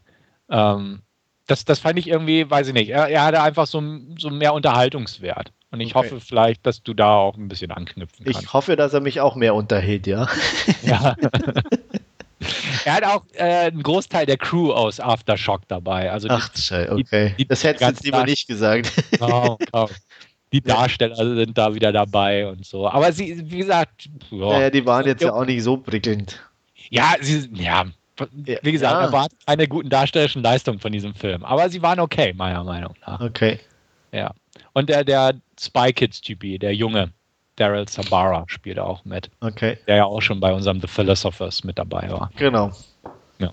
Naja. Wolfgang, Überrascht ja. Können wir dich für pa Kannibalen begeistern? ja. Äh, ja, ich glaube nicht. Nicht Ach, wirklich. So äh, Pech aber auch. Cool. Gut, dann bemühe ich mich jetzt noch einmal und zwar gehe ich von Australien ja über New York nach Südamerika und jetzt nach Asien. Und da fühlst du dich ja schon so ein bisschen wohliger. Ich mache es aber kurz. Ich habe mir 47 Ronin angeguckt mit Keanu Reeves. okay. Äh, wo soll ich anfangen? Worum geht's? Ist, ja, ich gehe gar nicht auf die Handlung ein. Da kann jemand anders was zu sagen. Auf jeden Fall 47 Ronin ist eine 175 Millionen Dollar teure Produktion, die ziemlich mächtig gefloppt ist. Und das meiner Meinung nach echt zu Recht. Ich bin zum Glück nicht ins Kino gegangen und habe zum Glück auch keinen 3D-Film daraus gemacht, aber so daheim im Heimkino auf Blu-ray, US Blu-ray übrigens, ähm, ich glaube, in Deutschland ist er noch gar nicht raus auf Blu-ray, soweit ich weiß. Nee, kommt, glaube ich, erst.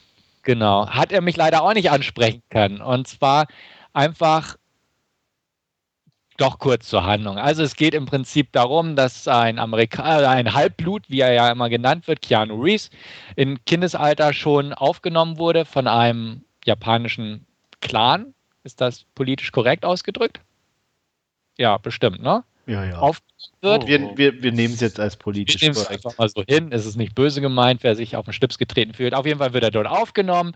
Äh, ist natürlich immer der Außenseiter, weil er auch ein Halbblut ist, ein bisschen Richtung Dämonen abzielend, weil er von einem ja, Dämonenstamm Clan aufgezogen wurde damals, bevor er dort aufgenommen wurde.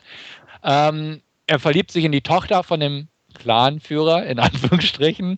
Ähm, der wird aber reingelegt durch einen anderen Clan und ähm, ja, ins Exil gestoßen, zusammen mit ein paar anderen Samurai, die damals auch dem Clanführer unterstellt waren und nicht für den neuen Herrscher tätig sein wollen.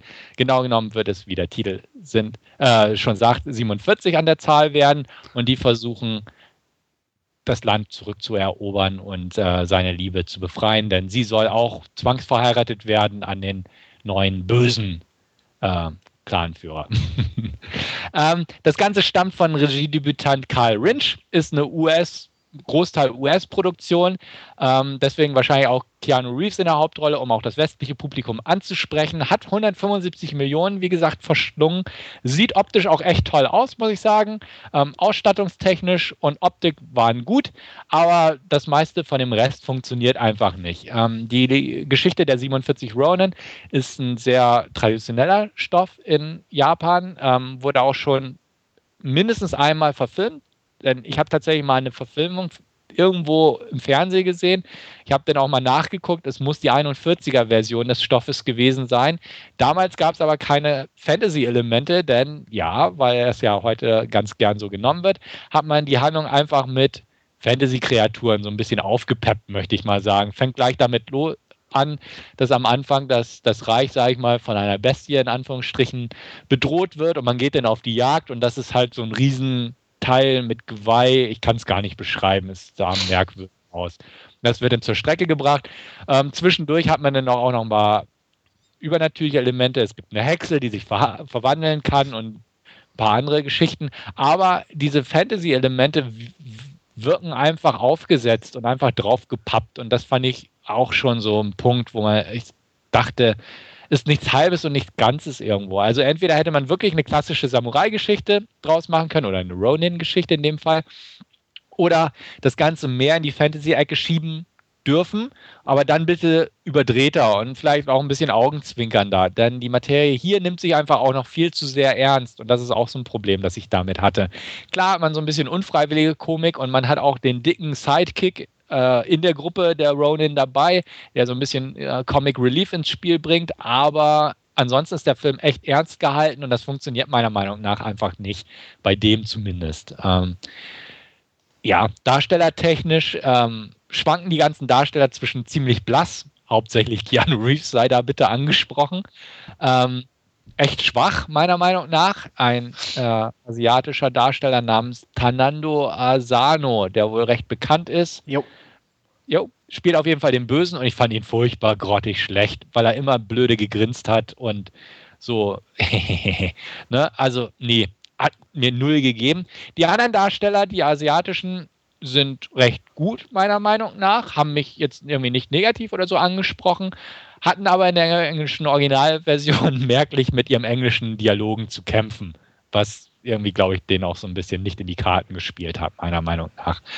Grundsätzlich fand ich extrem viel verschenktes Potenzial in dem Film. Es gibt zum Beispiel eine Szene, die äh, auf der Insel der Holländer spielt, was eigentlich so eine große Insel aus Schiffen, aus Holzschiffen ist.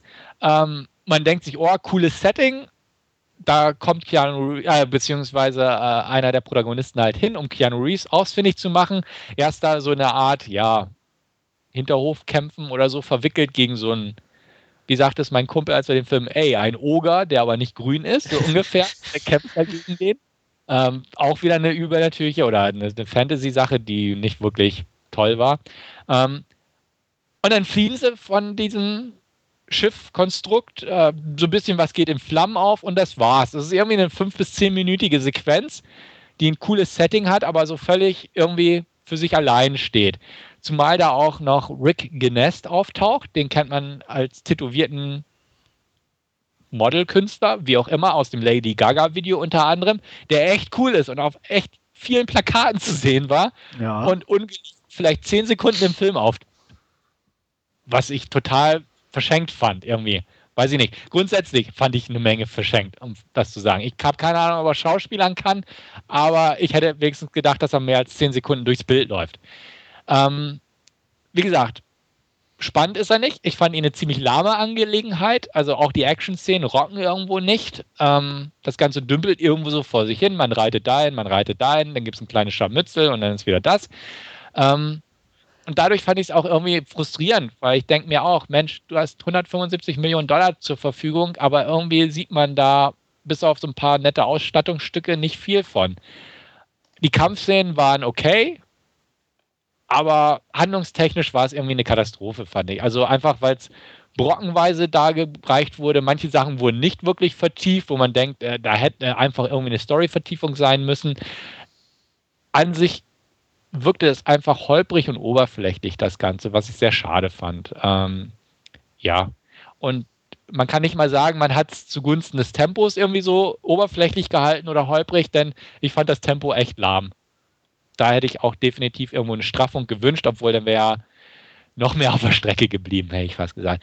Also, nee, kann ich nicht wirklich empfehlen, außer vielleicht für wirklich ähm, Freunde des japanischen Ambientes, sage ich mal, weil wie gesagt, von der Ausstattung her echt schick. Und ähm, aber viel mehr eigentlich nicht, weil ich sag mal, von dieser Geschichte über die 47 Ronin ist nicht viel übrig geblieben, meiner Meinung nach, beziehungsweise sie haben es ziemlich verbockt, indem sie diese Fantasy-Richtung eingeschlagen haben. Und ähm, für so einen normalen Blockbuster möchte gern Epos-Fan, der bekommt ja eigentlich auch nicht genügend geboten, um ihn bei der Stange zu halten. Also irgendwie eine enttäuschende Angelegenheit. Eher schwache 4 von 10 von mir. Und Andreas, du hattest ihn ja auch gesehen. Ja, kann ich alles unterschreiben. Also das war ein Schuss in den Ofen. Ähm, ich hatte, glaube ich, damals auch irgendwie geschrieben, dass die, die, Dialoge sich irgendwie anhören, als hätte man die so automatisch generieren lassen von so einem Skriptgenerator. ähm, so, also es ist wirklich echt dröge und, und ähm, langweilig. Ähm, die Action, ja, geht, okay, geht in Ordnung. Das ist auch das Einzige, wie du sagst, die Ausstattung, was den Film so ein bisschen noch, noch gerade so anschaubar macht. Mit, mit, ich habe dem, glaube ich, auch irgendwie vier von zehn gegeben. Äh, aber der Rest, ähm, ja, Keanu Reeves ist wieder im Schlafmodus unterwegs.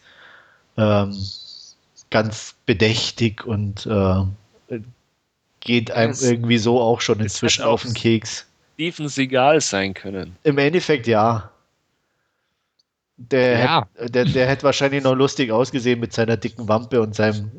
äh, aber ähm, nee, wie gesagt, ich kann eigentlich allem zustimmen, was Stefan gerade gesagt hat. Ähm, ja, die Fantasy-Elemente fand ich jetzt nicht störend, aber habe ich mich ich auch gefragt, auch stört, so was, was, was, sie da, halbes und nichts Ganzes ja, was sie da zu suchen haben. Ähm, also ich hätte auch lieber irgendwie mehr so einen klassischen Samurai-Film hätte ich, glaube ich, besser gefunden. Und ja. ähm, ich kann, denke ich, auch wirklich da die 41er-Version äh, mehr empfehlen, äh, die anzugucken, was ja, einfach weil es ein schöner klassischer Samurai-Film ist, aber 47 Ronin mit Keanu Reeves ist für die Tonne ein bisschen. Ja.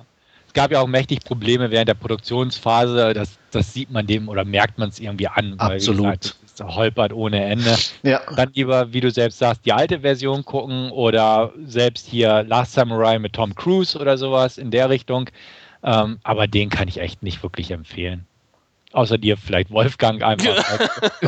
ja, nicht böse auch. gemeint, nicht böse gemeint, aber einfach vielleicht kannst du ihm dadurch einfach mehr abgewinnen, einfach weil es wie gesagt, vom Setting her oder so mehr für dich ist. Oder du irgendwas draus ziehen kannst, was sich mir irgendwie nicht erschließt oder so. Ich also ich glaube es auch nicht. Also ich denke auch selbst Wolfgang wird höchstens ja, auf eine 5 oder knappe 6 kommen. Mehr ist es definitiv es, nicht. Es klingt wirklich ähm, sehr enttäuschend, was ihr auch sagt. Ich habe ihn auf der Leihliste, der kommt im Juni, im Juni kommt er raus hier auf ja. Ray, glaube ich. Und ja, aufgrund einfach der doch sehr prominenten Besetzung oder japanischen Darsteller wäre ich ihn mir oder wäre ich ihn da einfach mal liegen lassen. Ähm, aber ich mache mir da nicht sehr viel Hoffnungen. Hm. Tadanobu Asano ist er übrigens auch schon öfters in Hollywood-Produktionen begegnet, wie in Echt? Battleship. Da hat er den Captain gespielt, den japanischen. Ah, okay. Und in Thor, in beiden Teilen, spielt er äh, da bei dieser Gang von Thors Kriegern ist er der mhm. mit ja, den asiatischen Gesichtszügen. okay. Nee, konnte ich, konnte ich nicht so zuordnen. Also mir ging sein Grinsen einfach die ganze Zeit auf den Keks. Und äh, weiß ich nicht, das passte irgendwie nicht so rein. Also, ne, ja. weiß ich nicht. Das war so mein Problem mit ihm irgendwo. Gut, dann bin ich durch und wir sind auch mit unserem Last Scene Segment durch. Kommen also zu unserem Hauptreview. Da haben wir uns heute Prisoners ausgesucht und worum es in dem Film geht, wird uns Wolfgang erzählen. Genau. Ähm, ja, der Film geht relativ äh, ruhig los. Ein Vater und ein Sohn sind äh, ja, auf einer Jagd. Äh, der Vater, wie wir später feststellen werden, der von äh, Hugh Jackman gespielt wird, ähm, ja, ist gern vorbereitet auf alles, wie er sein, seinem Sohn auf der Heimfahrt äh, erklärt. Ähm, ist äh, so ein Prepper, nennt man das, glaube ich, so im, ja, bei den Amerikanern, die einfach sich auf alle möglichen Situationen vorbereiten und etliche Vorräte in ihrem Keller ähm, entsprechend horten. Und ja, ähm, wohnt mit seiner Familie. Seine Frau wird von Maria Bello gespielt, äh, in einem kleinen Vorort, ähm, wo man ein kleines Häuschen hat und hat ja einen Sohn im Teenageralter und eine kleine Tochter mit äh, fünf, sechs Jahren, so ungefähr. Und es ist Thanksgiving und ja, man begibt sich zu den Nachbarn, ähm, um eben gemeinsam Thanksgiving zu feiern. Die werden von Terence Howard und Viola Davis gespielt.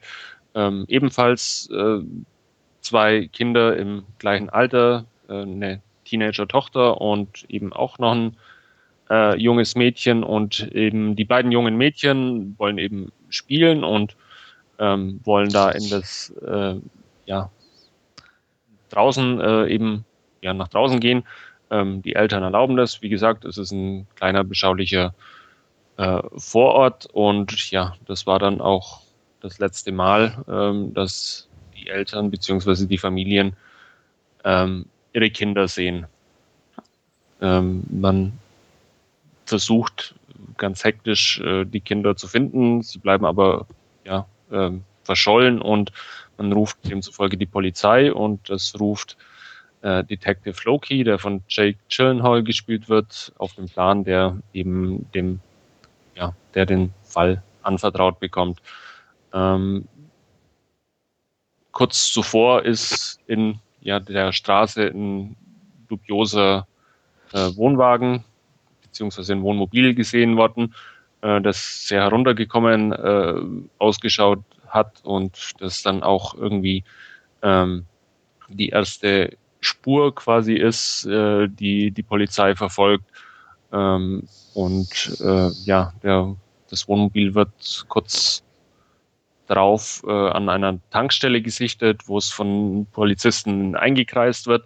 Äh, der Fahrer, äh, Alex Jones, versucht äh, zu flüchten oder äh, gerät in Panik und versucht abzuhauen, ähm, scheitert aber dran und wird von der Polizei festgenommen. Ähm, Detective Loki verhört ihn entsprechend und stellt aber fest, ähm, dass ja, ähm, der Fahrer einen relativ äh, niedrigen IQ hat, so auf dem Level eines äh, Zehnjährigen ungefähr und ähm, ja äh, auch keine Spuren in, in dem äh, Wohnmobil gefunden werden und äh, er demzufolge auch nicht der Täter sein kann. Ähm, ja, äh, Keller Dover, also Hugh Jackmans äh, Figur, glaubt dem Ganzen aber nicht und hält Alex Jones weiter äh, für den Täter, der kurz darauf auch wieder freigelassen wird. Und ähm, ja, Keller nimmt quasi die Sache selbst in die Hand,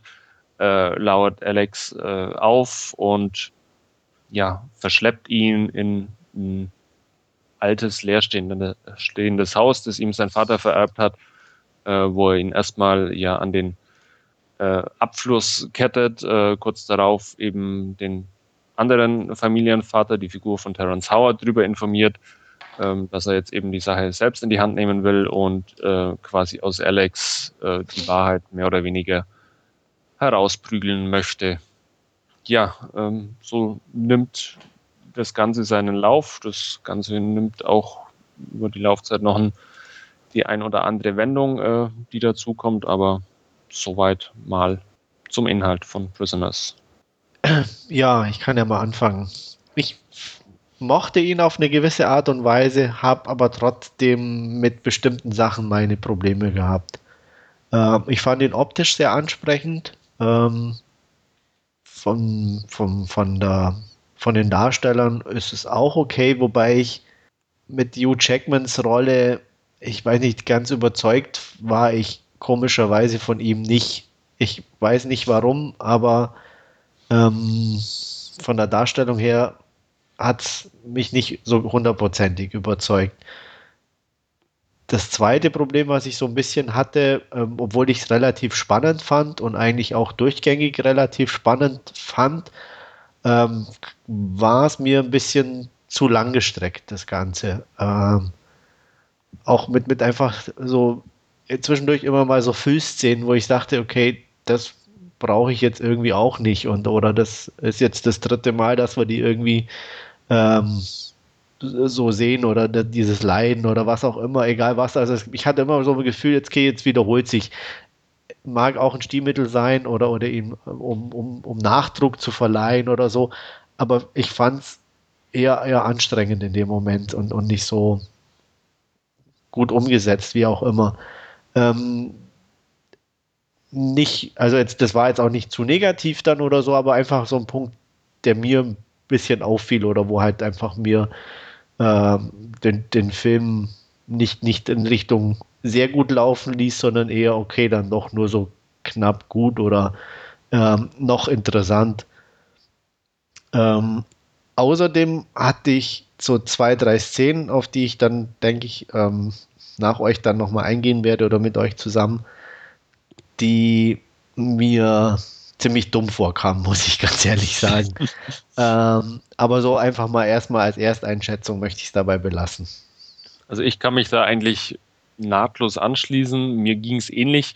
Ähm, ich fand ihn durchweg spannend über die ganze Laufzeit, aber er hat in der Tat ja ein paar so Sachen, wo, wo, wo er sich dann auch zieht. Also nie, dass es langweilig wird, aber ähm, ja, wo er einfach ein bisschen schwimmt vielleicht. Ja. Ähm, Hugh, Hugh Jackman fand ich äh, eher mittelmäßig in der Rolle, also bis, bis, unpassend. Ich bin irgendwie mit seiner Figur nicht wahr, äh, warm geworden. Ich fand es auch äh, nicht wirklich ja, überzeugend, meiner Meinung nach. Äh, Maria Bello war fast ein bisschen verschenkt äh, als, als Mutter, weil man es dann doch eher nur zusammengekauert auf dem Bett sah, wo, wo sie sich mit irgendwelchen Pillen ja, vollgepumpt hat, um den Schmerz quasi auszublenden. Äh, sehr gut hingegen fand ich Jake Gyllenhaal, muss ich ganz ehrlich sagen, ja. äh, als Polizist. Ähm, auch von der Rolle her vermutlich das Interessanteste, obwohl man nicht sehr viel über ihn erfährt.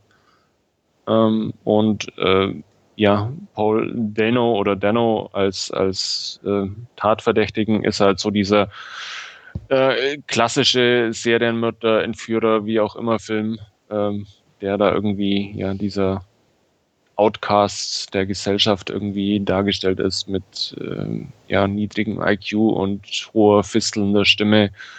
Ähm, ja. Gut, dann steige ich einfach mal ein. Ich mochte den Film. Ich fand, der war top gemacht. Also jetzt regietechnisch, ausstattungstechnisch und vor allem kameratechnisch. Ja. Ähm, optisch toll gemacht. Roger Deakins, der auch Skyfall und ähnliches bebildert hat, hat den gedreht. Ähm, fand ich hat eine schöne Bildersprache, Schrägstrich Stimmung kreiert über die Bilder und ähnliches. Ähm, grundsätzlich mochte ich die Atmosphäre des Films, diese düster bedrückende einfach, sehr gern. Die Story an sich, ähm, definitiv nicht innovativ oder so, fand ich aber gut ausgearbeitet. Ist halt eine klassische Verknüpfung von diesem traditionellen Police Procedural, kann man ja sagen. Also Jagd auf den Killer, Schrägstrich Jagd auf den oder Suche nach den Opfern, ähnliches. Und das Ganze verzwickt mit halt den moralischen Fragen der Familienmitglieder in diesem Fall. Ähm, natürlich ist es emotional manipulativ irgendwo auf den Zuschauer, weil jeder, der Kinder hat, ich nicht, muss ich dazu sagen, aber man kann sich vorstellen, ähm, dass einfach unweigerlich dieser Gedanke kommt, was würde ich tun in so einer Situation und ähnliches. Ähm, dadurch wird natürlich das Publikum in eine bestimmte Richtung gedrängt, während natürlich zugleich auch ähm, die Frage aufgerufen wird, ähm, was passiert, wenn es eigentlich nicht so ist oder ne, geht er denn gerade zu weit oder hat er doch die Wahrheit auf seiner Seite, beziehungsweise ist er auf dem richtigen Wege und ähnliches. Ähm, wird natürlich durch die Figur des äh, von Terence Howard gespielten Nachbarn so ein bisschen ähm, mit dem Gegengewicht versehen. Der hat zwar auch seine Tochter verloren, verloren im Sinne von, sie ist verschwunden, aber er ist da nicht so ganz von überzeugt äh, von der Vorgehensweise. Das Ganze. Ähm, Besetzung fand ich gut, durchweg. Ich äh, fand die Darstellung von Hugh Jackman ebenfalls gut. So aus dem Kopf heraus wüsste ich nicht, wo er irgendwo besser war, darstellerisch bislang. Nichtsdestotrotz finde ich sie auch nicht so überragend. Also Hugh Jackman halte ich eh nicht für den überragenden Schauspieler. Hier fand ich ihn, wie gesagt, für seine Verhältnisse stark, aber definitiv im Schatten von Gyllenhaal, der richtig gut war, meiner Meinung nach.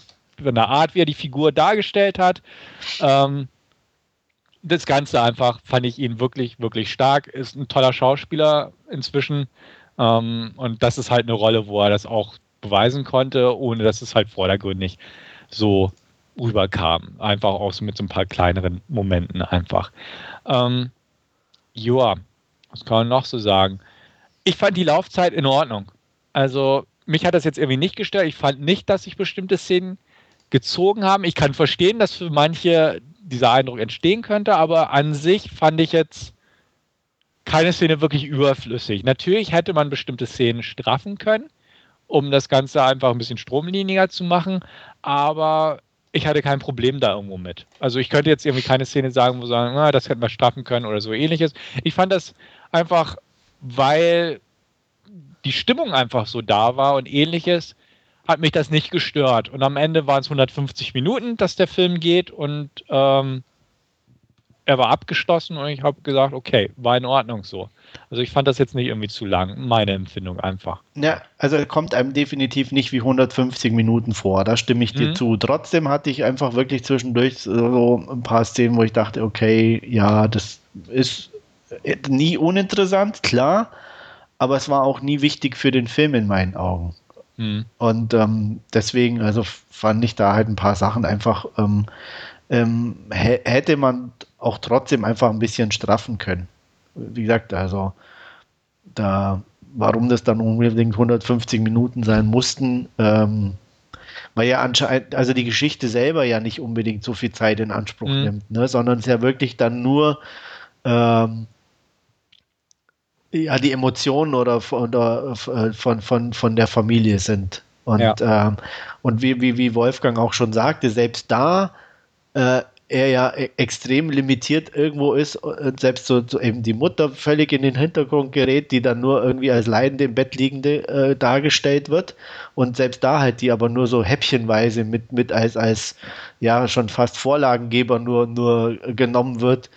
Ähm, ich sage nur Fenster oder so, was dann auch irgendwie extrem oder, oder mir auch ein bisschen wenig vorkam für das, dass die Laufzeit schon so lang ist, wo, wo ich dann dachte, okay, für was braucht er die dann überhaupt? Ja, aber es ist einfach ihre Art, damit umzugehen, dass ja, nein. sich halt zudröhnt. Und dafür hatte man ja dann wiederum die, die Nachbar von mir, wo halt Viola Davis, ihre Figur, da anders wiederum mit umgeht. Ja, ähm, aber selbst er hat sie ja komplett ja nicht, nie richtig gesehen oder, oder, oder, sondern immer nur so, so häppchenweise. So, äh, du, du siehst ja am Anfang Thanksgiving, dann mhm. siehst du, wie er sie mit dazu holt, als er den einen eingesperrt hat. Äh, dann noch einmal und dann ist die Tochter wieder da. Punkt.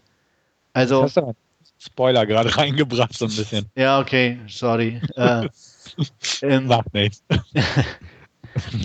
kann ich ja rausschneiden. ähm, aber du weißt, was ich meine. Also, weiß, aber nie meinst, irgendwie ja. was, weil es war eigentlich ja immer oder hauptsächlich Jack Gyllenhaal und Hugh Jackman, was ja okay ist. Aber im, im, im Fokus auf diesen beiden Figuren fand ich eben einfach bestimmte Sachen dann nicht nicht notwendig oder eben zu sehr irgendwie in die Länge gezogen. Dann hätte ich lieber, wenn schon Laufzeit, dann wie gesagt vielleicht eher noch Interaktion mit den anderen wirklich äh, ähm, gehabt, wie, wie, wie die, wie geht's denen, was ist da los, was passiert, aber das hast du nie mitbekommen. Und das fand ich dann irgendwie, ja, zu, zu großes Ungleichgewicht. Dafür auch, dass, wie du schon selber sagst, auch Hugh Jackman nicht der Schauspieler ist. Er mag hier wirklich eine ordentliche Leistung abliefern, trotzdem ist er nicht unbedingt der Typ, ja, der da, dann hätte ich auch lieber mehr von, von Chillenhall irgendwo, der ja wirklich eine, eine, interessante Rolle hatte. Ähm, auch wo, wo du dir denkst, okay, die Tattoos und alles, was mag das bedeuten? Ist schön, wenn, wenn, wenn man es nicht zu genau weiß, aber so ein, so ein bisschen so leichte Hinweise oder irgendwas hätte ich mir da schon auch gut vorstellen können. Mhm.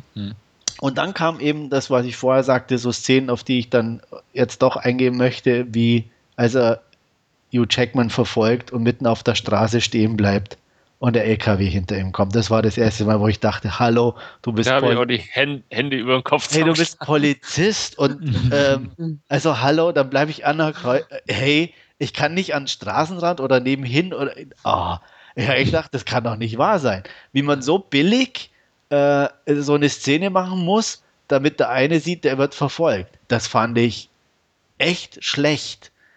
Und, und hat echt mir viel von, von, vom Rest kaputt gemacht. Wenn das jetzt das Einzige geblieben wäre, hätte ich noch gesagt, okay, ein Fehler äh, ist in Ordnung.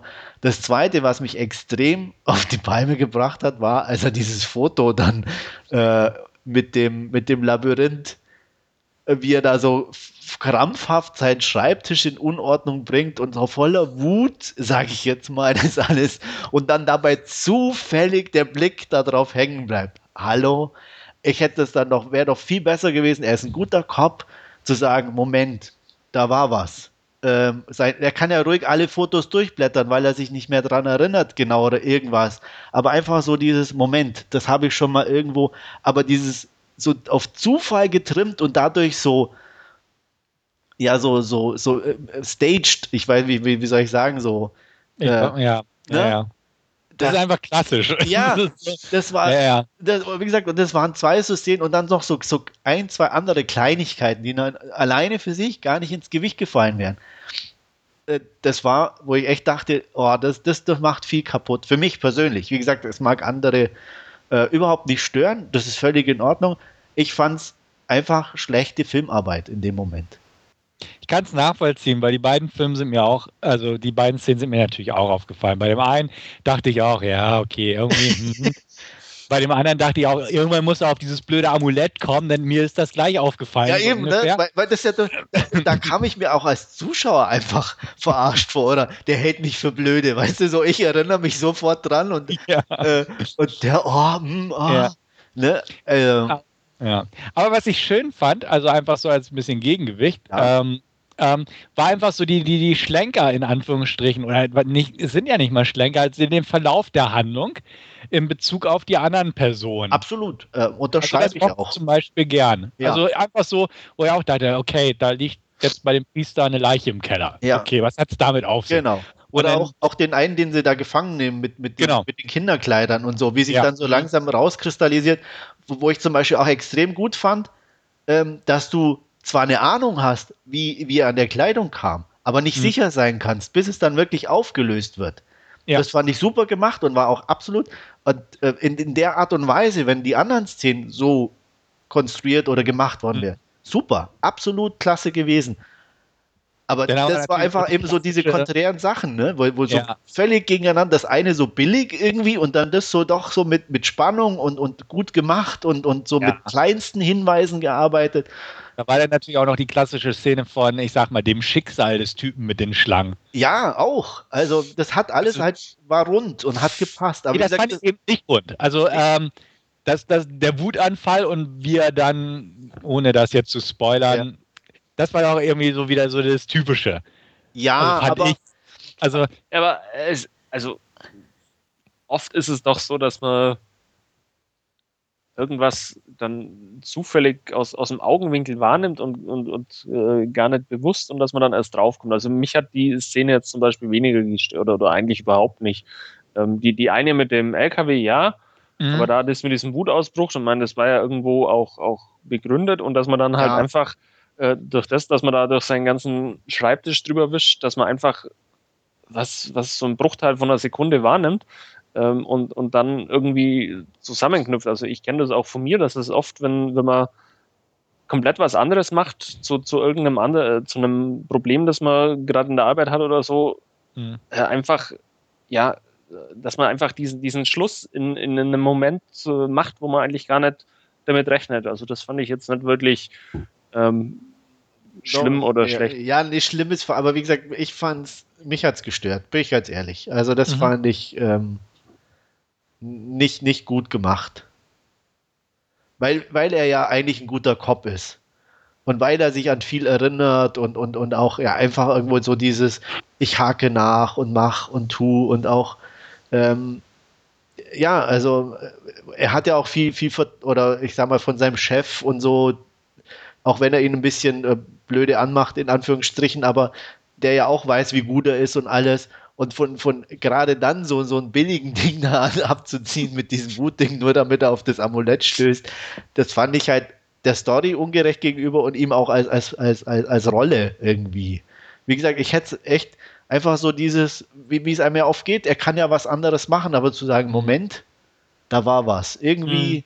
er muss ja nicht sofort sagen, hey, Amulett, yeah, sondern er kann ja irgendwie was dran erinnern oder so, dass er sagt, okay, Moment, da hatte ich was und ich gehe dann die Fotos mhm. nochmal durch oder so aber dass halt, wie gesagt, er das runterwirft und ausgerechnet dieses eine Foto dann genau so liegen bleibt, dass er runterguckt und auf, auf das am, das fand ich einfach zu viel und zu übertrieben. Und wie gesagt, alleine für sich, jede der Szenen okay, aber beide dann noch irgendwie so dämlich und dann noch ein, zwei, drei andere Kleinigkeiten oder so, das war mir dann echt, wo ich sagte, ach nee, das muss dann wirklich nicht sein. Wie, wie ist es so, weil der Stefan es vorhin ja äh, angesprochen hat, als, als Vater oder als, als Älter fühlt man ja dann doch ein bisschen anders mit. Ist es dann nachvollziehbar, so ah, das, das ist immer von, von Hugh Jackman oder ist es dann eher äh, so, so, diese Vernunft von Terence Howard, aber man gibt ihr dann doch nicht nach und lässt dann die anderen mal machen, weil sie. Also ich finde, das ist selbst als Elternteil wahnsinnig schwer, weil du ja erstmal nie in der Situation warst oder hoffst auch nie reinzukommen und es ja trotzdem immer so eine, so eine theoretische Frage ja. ist, ne? Das ist irgendwie, ja, was weiß ich, ist die gleiche Frage, wenn du, wenn du sagst, du kommst morgen an einen Unfall und musst einen wiederbeleben, was tust du oder so? Weißt du das jetzt auch nicht? Du kannst zwar sagen, ja, ich versuche alles und vielleicht stehst du dann doch da und hast überhaupt keinen Plan mehr, was du machen sollst, ja. weil du noch nie in der Situation warst. Also von daher kann ich das echt nicht sagen. Ähm, für mich ist es relativ weit weg, weil ähm, ich noch nie in meinem Leben in irgendeine, nicht mal eine Schlägerei verwickelt war oder sonst was und Gewalt einfach per se ablehne. Nicht im Film, wie wir ja wissen, aber äh, in, in, der Realität. Von daher ist auch einfach so, so eine Handlungsweise. das kann, kannst nicht trennen, wenn es nach deutschen Politikern geht. Achso, okay, gut. Weil also, du Filmen gut findest, dann okay. bist du per se gewalttätig. Wahrscheinlich. Äh, ich unterdrücke das nur. Ähm, nee, aber wie gesagt, von daher kann ich auch die Handlungsweise von Hugh Jackman in, in so einem Fall, für mich ist es und bleibt es ein Filmende. Ähm, selbst wenn so ein Film auf warmen Begebenheiten beruht oder sonst was, muss ich sagen, ist es weit weg von mir persönlich mhm. und bleibt halt trotzdem ein Film. Und äh, ja, ich kann nicht sagen, wie ich in der Situation reagieren würde. Ich weiß es nicht. Wie gesagt, mhm. ich hoffe, dass ich nie da reinkomme oder irgendwas in der Richtung. Ähm, und ähm, ja, wie gesagt, von daher kann ich das auch nicht beurteilen. Mhm mag an, andere Eltern geben, die da irgendwie ganz klar sagen, nein, und würde ich nie, oder ich mache das so, oder nein, ich kann es super nachvollziehen, ich würde es ganz genauso ja. machen. Ähm, mag es auch geben, wie gesagt, also meins ist es nicht. Ähm, ich sage einfach ganz klar, ich weiß es nicht. Aber es ist von mir als Person weit weg. Mhm. Wie gefiel euch die Auflösung? Also jetzt ich, das, das en Ende, das Ende. Ende. Oder das Ende und dann das Ende, Ende. Was weiß ich. ähm, war gut. Also, ähm, ja, die Auflösung war in Ordnung und ähm, ich fand auch, ähm, also auch die, diese Sachen, wie gesagt, äh, an sich eigentlich relativ gut gemacht. Auch wie Hugh Checkman dann irgendwie ähm, so sozusagen durch die Aussagen dahin kam, dass er dann dahin fährt, ähm, war echt okay und passend und auch, wo du sagst, das ist irgendwie so, so, so leichte kleine Hinweise, die in Ordnung sind. Ähm, auch dann ähm, Jack Gyllenhaal und so, die, die, die, die Rettung. Ähm, ja, ich, es war vielleicht so ein bisschen zu viel des Guten, kann man sagen, irgendwie. äh, aber insgesamt absolut spannend gemacht. Also ja. von daher. Ähm, ja. Das Ende, Ende, ja. Hm, hätte ich nicht gebraucht, bin ich ganz ehrlich. Obwohl es ja nicht eindeutig war. Nein, aber. Ja, aber, äh, ja, aber, aber warum dann? Selbst wenn sie ja, ne? Also, es, es hätte doch auch so offen bleiben können, auch, auch, mhm. auch ohne dieses, oh, diese Schlussszene, dass er da mhm. nochmal steht und ja. Ja. Ja, aber so denkt man vielleicht ein bisschen intensiver drüber nach noch. Meinst du? Ja. Also, aber, ja, aber was? Ich meine, also, so besteht vielleicht für manchen einfach die Hoffnung auf doch einen positiveren Ausklang, selbst wenn es nicht direkt gezeigt wird. Ja, aber den hättest du so oder so irgendwie ja haben können, oder? Boah, sonst wäre es ein Tick unwahrscheinlicher, sage ich mal, würde ich sagen. Ja, weil du ja vorher, als er da, ähm, ja, man darf, muss immer vorsichtig sein, was man sagt, ähm, als er da ähm, hinkommt, Hugh Jackman, ne? Ja. Ähm, da findet er ja diese Pfeife. Ja. Von seiner Tochter oder auch Nicht-Tochter. Also schon sozusagen ja ein, ein, ein Instrument, um auf sich aufmerksam zu machen. Ja, aber er hockt ja auch schon recht lange da unten, als diese Szene am Ende stattfindet. Und ich sag mal, wenn die da Feierabend machen, dann würde er vielleicht noch länger und vielleicht, ne? Und so. Ja, aber wenn du die Szene gar nicht siehst, weißt du ja nicht mal, wie lange er da sitzt oder nicht sitzt, sondern denkst du, okay, er hat jetzt die Pfeife. Ach, hättest du die komplette Szene weg. Genau. Ach so, nicht nur das. Nein, nein, nicht nur das, sehen. weil die, die, das, die, die Pfeife findet ja davor schon, äh, ja. wo du ja, siehst, ne? Und dann, hm? von daher hätte ich die komplette letzte Szene so, weggelassen. Okay. Ah, okay. Aber das äh, hätte dann, glaube ich, für die meisten, mich eingeschlossen, wahrscheinlich mehr Fragen aufgeworfen, oder was ist Fragen aufgeworfen, da, da, da sitzt dann am, am Schluss da, was ist jetzt ja. mit. Und ihr sitzt ja so auch da, was ist jetzt? Ja, aber hier weiß ich Du hast diesen Hoffnungsschimmer. Ja. Nein, aber jetzt ist es so, so diese, diese bewusste Intention quasi des, des Regisseurs, dass ich äh, nach Hause gehe und mir überlege, ähm, ist es jetzt ein gutes Ende oder ist genau. es äh, nicht ein gutes Ende? Und wenn, wenn halt nichts passiert, dann denke ich mir, habe ich irgendwas verpasst? Was, habe ich, bin ich eingenickt im Kino oder was auch immer? Hätte die ja trotzdem machen können. Ja, aber jetzt habe ich äh, diesen bewussten Denkanstoß quasi äh, ja. drüber, nachzudenken und den du vorher nee, nicht gehabt hättest. Ja, doch, ja aber da steht er doch nur 10 Meter entfernt. Das ist Ach noch so. dramatischer. Ja. Verstehst du? Ach so. Und okay. so wäre er vielleicht gar nicht da wieder hingefahren. Ja, er nicht, aber die anderen. Ja, aber die interessieren noch keinen. So, so weit denkt man doch nicht in so einem Film, dass da irgendjemand anders mal hinfährt.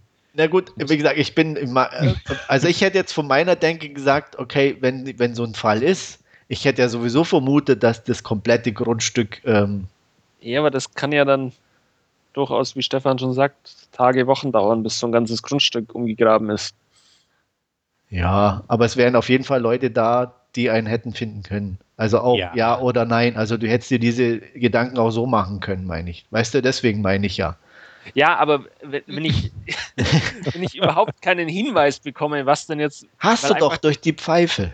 Ja, aber die Figur ist ja einfach verschwunden. Und dann denke ich mal doch als Zuschauer, als, als allererstes, hä, ist es jetzt einfach so schlecht gelöst, dass da jetzt nichts mehr Ach so, kam. Okay, der Gedanke wäre mir da nicht gekommen, also ja. muss ich ganz ehrlich sagen, dass das dann in dem Moment schlecht gelöst ist oder so. Aber gut, das ist.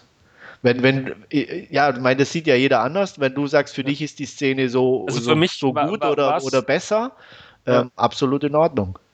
Ich war dann, wie gesagt, überrascht, wie dann äh, der Schriftzug vom Regisseur kam. Äh, ja das hat mich dann auch zum, zum Denken eben veranlasst.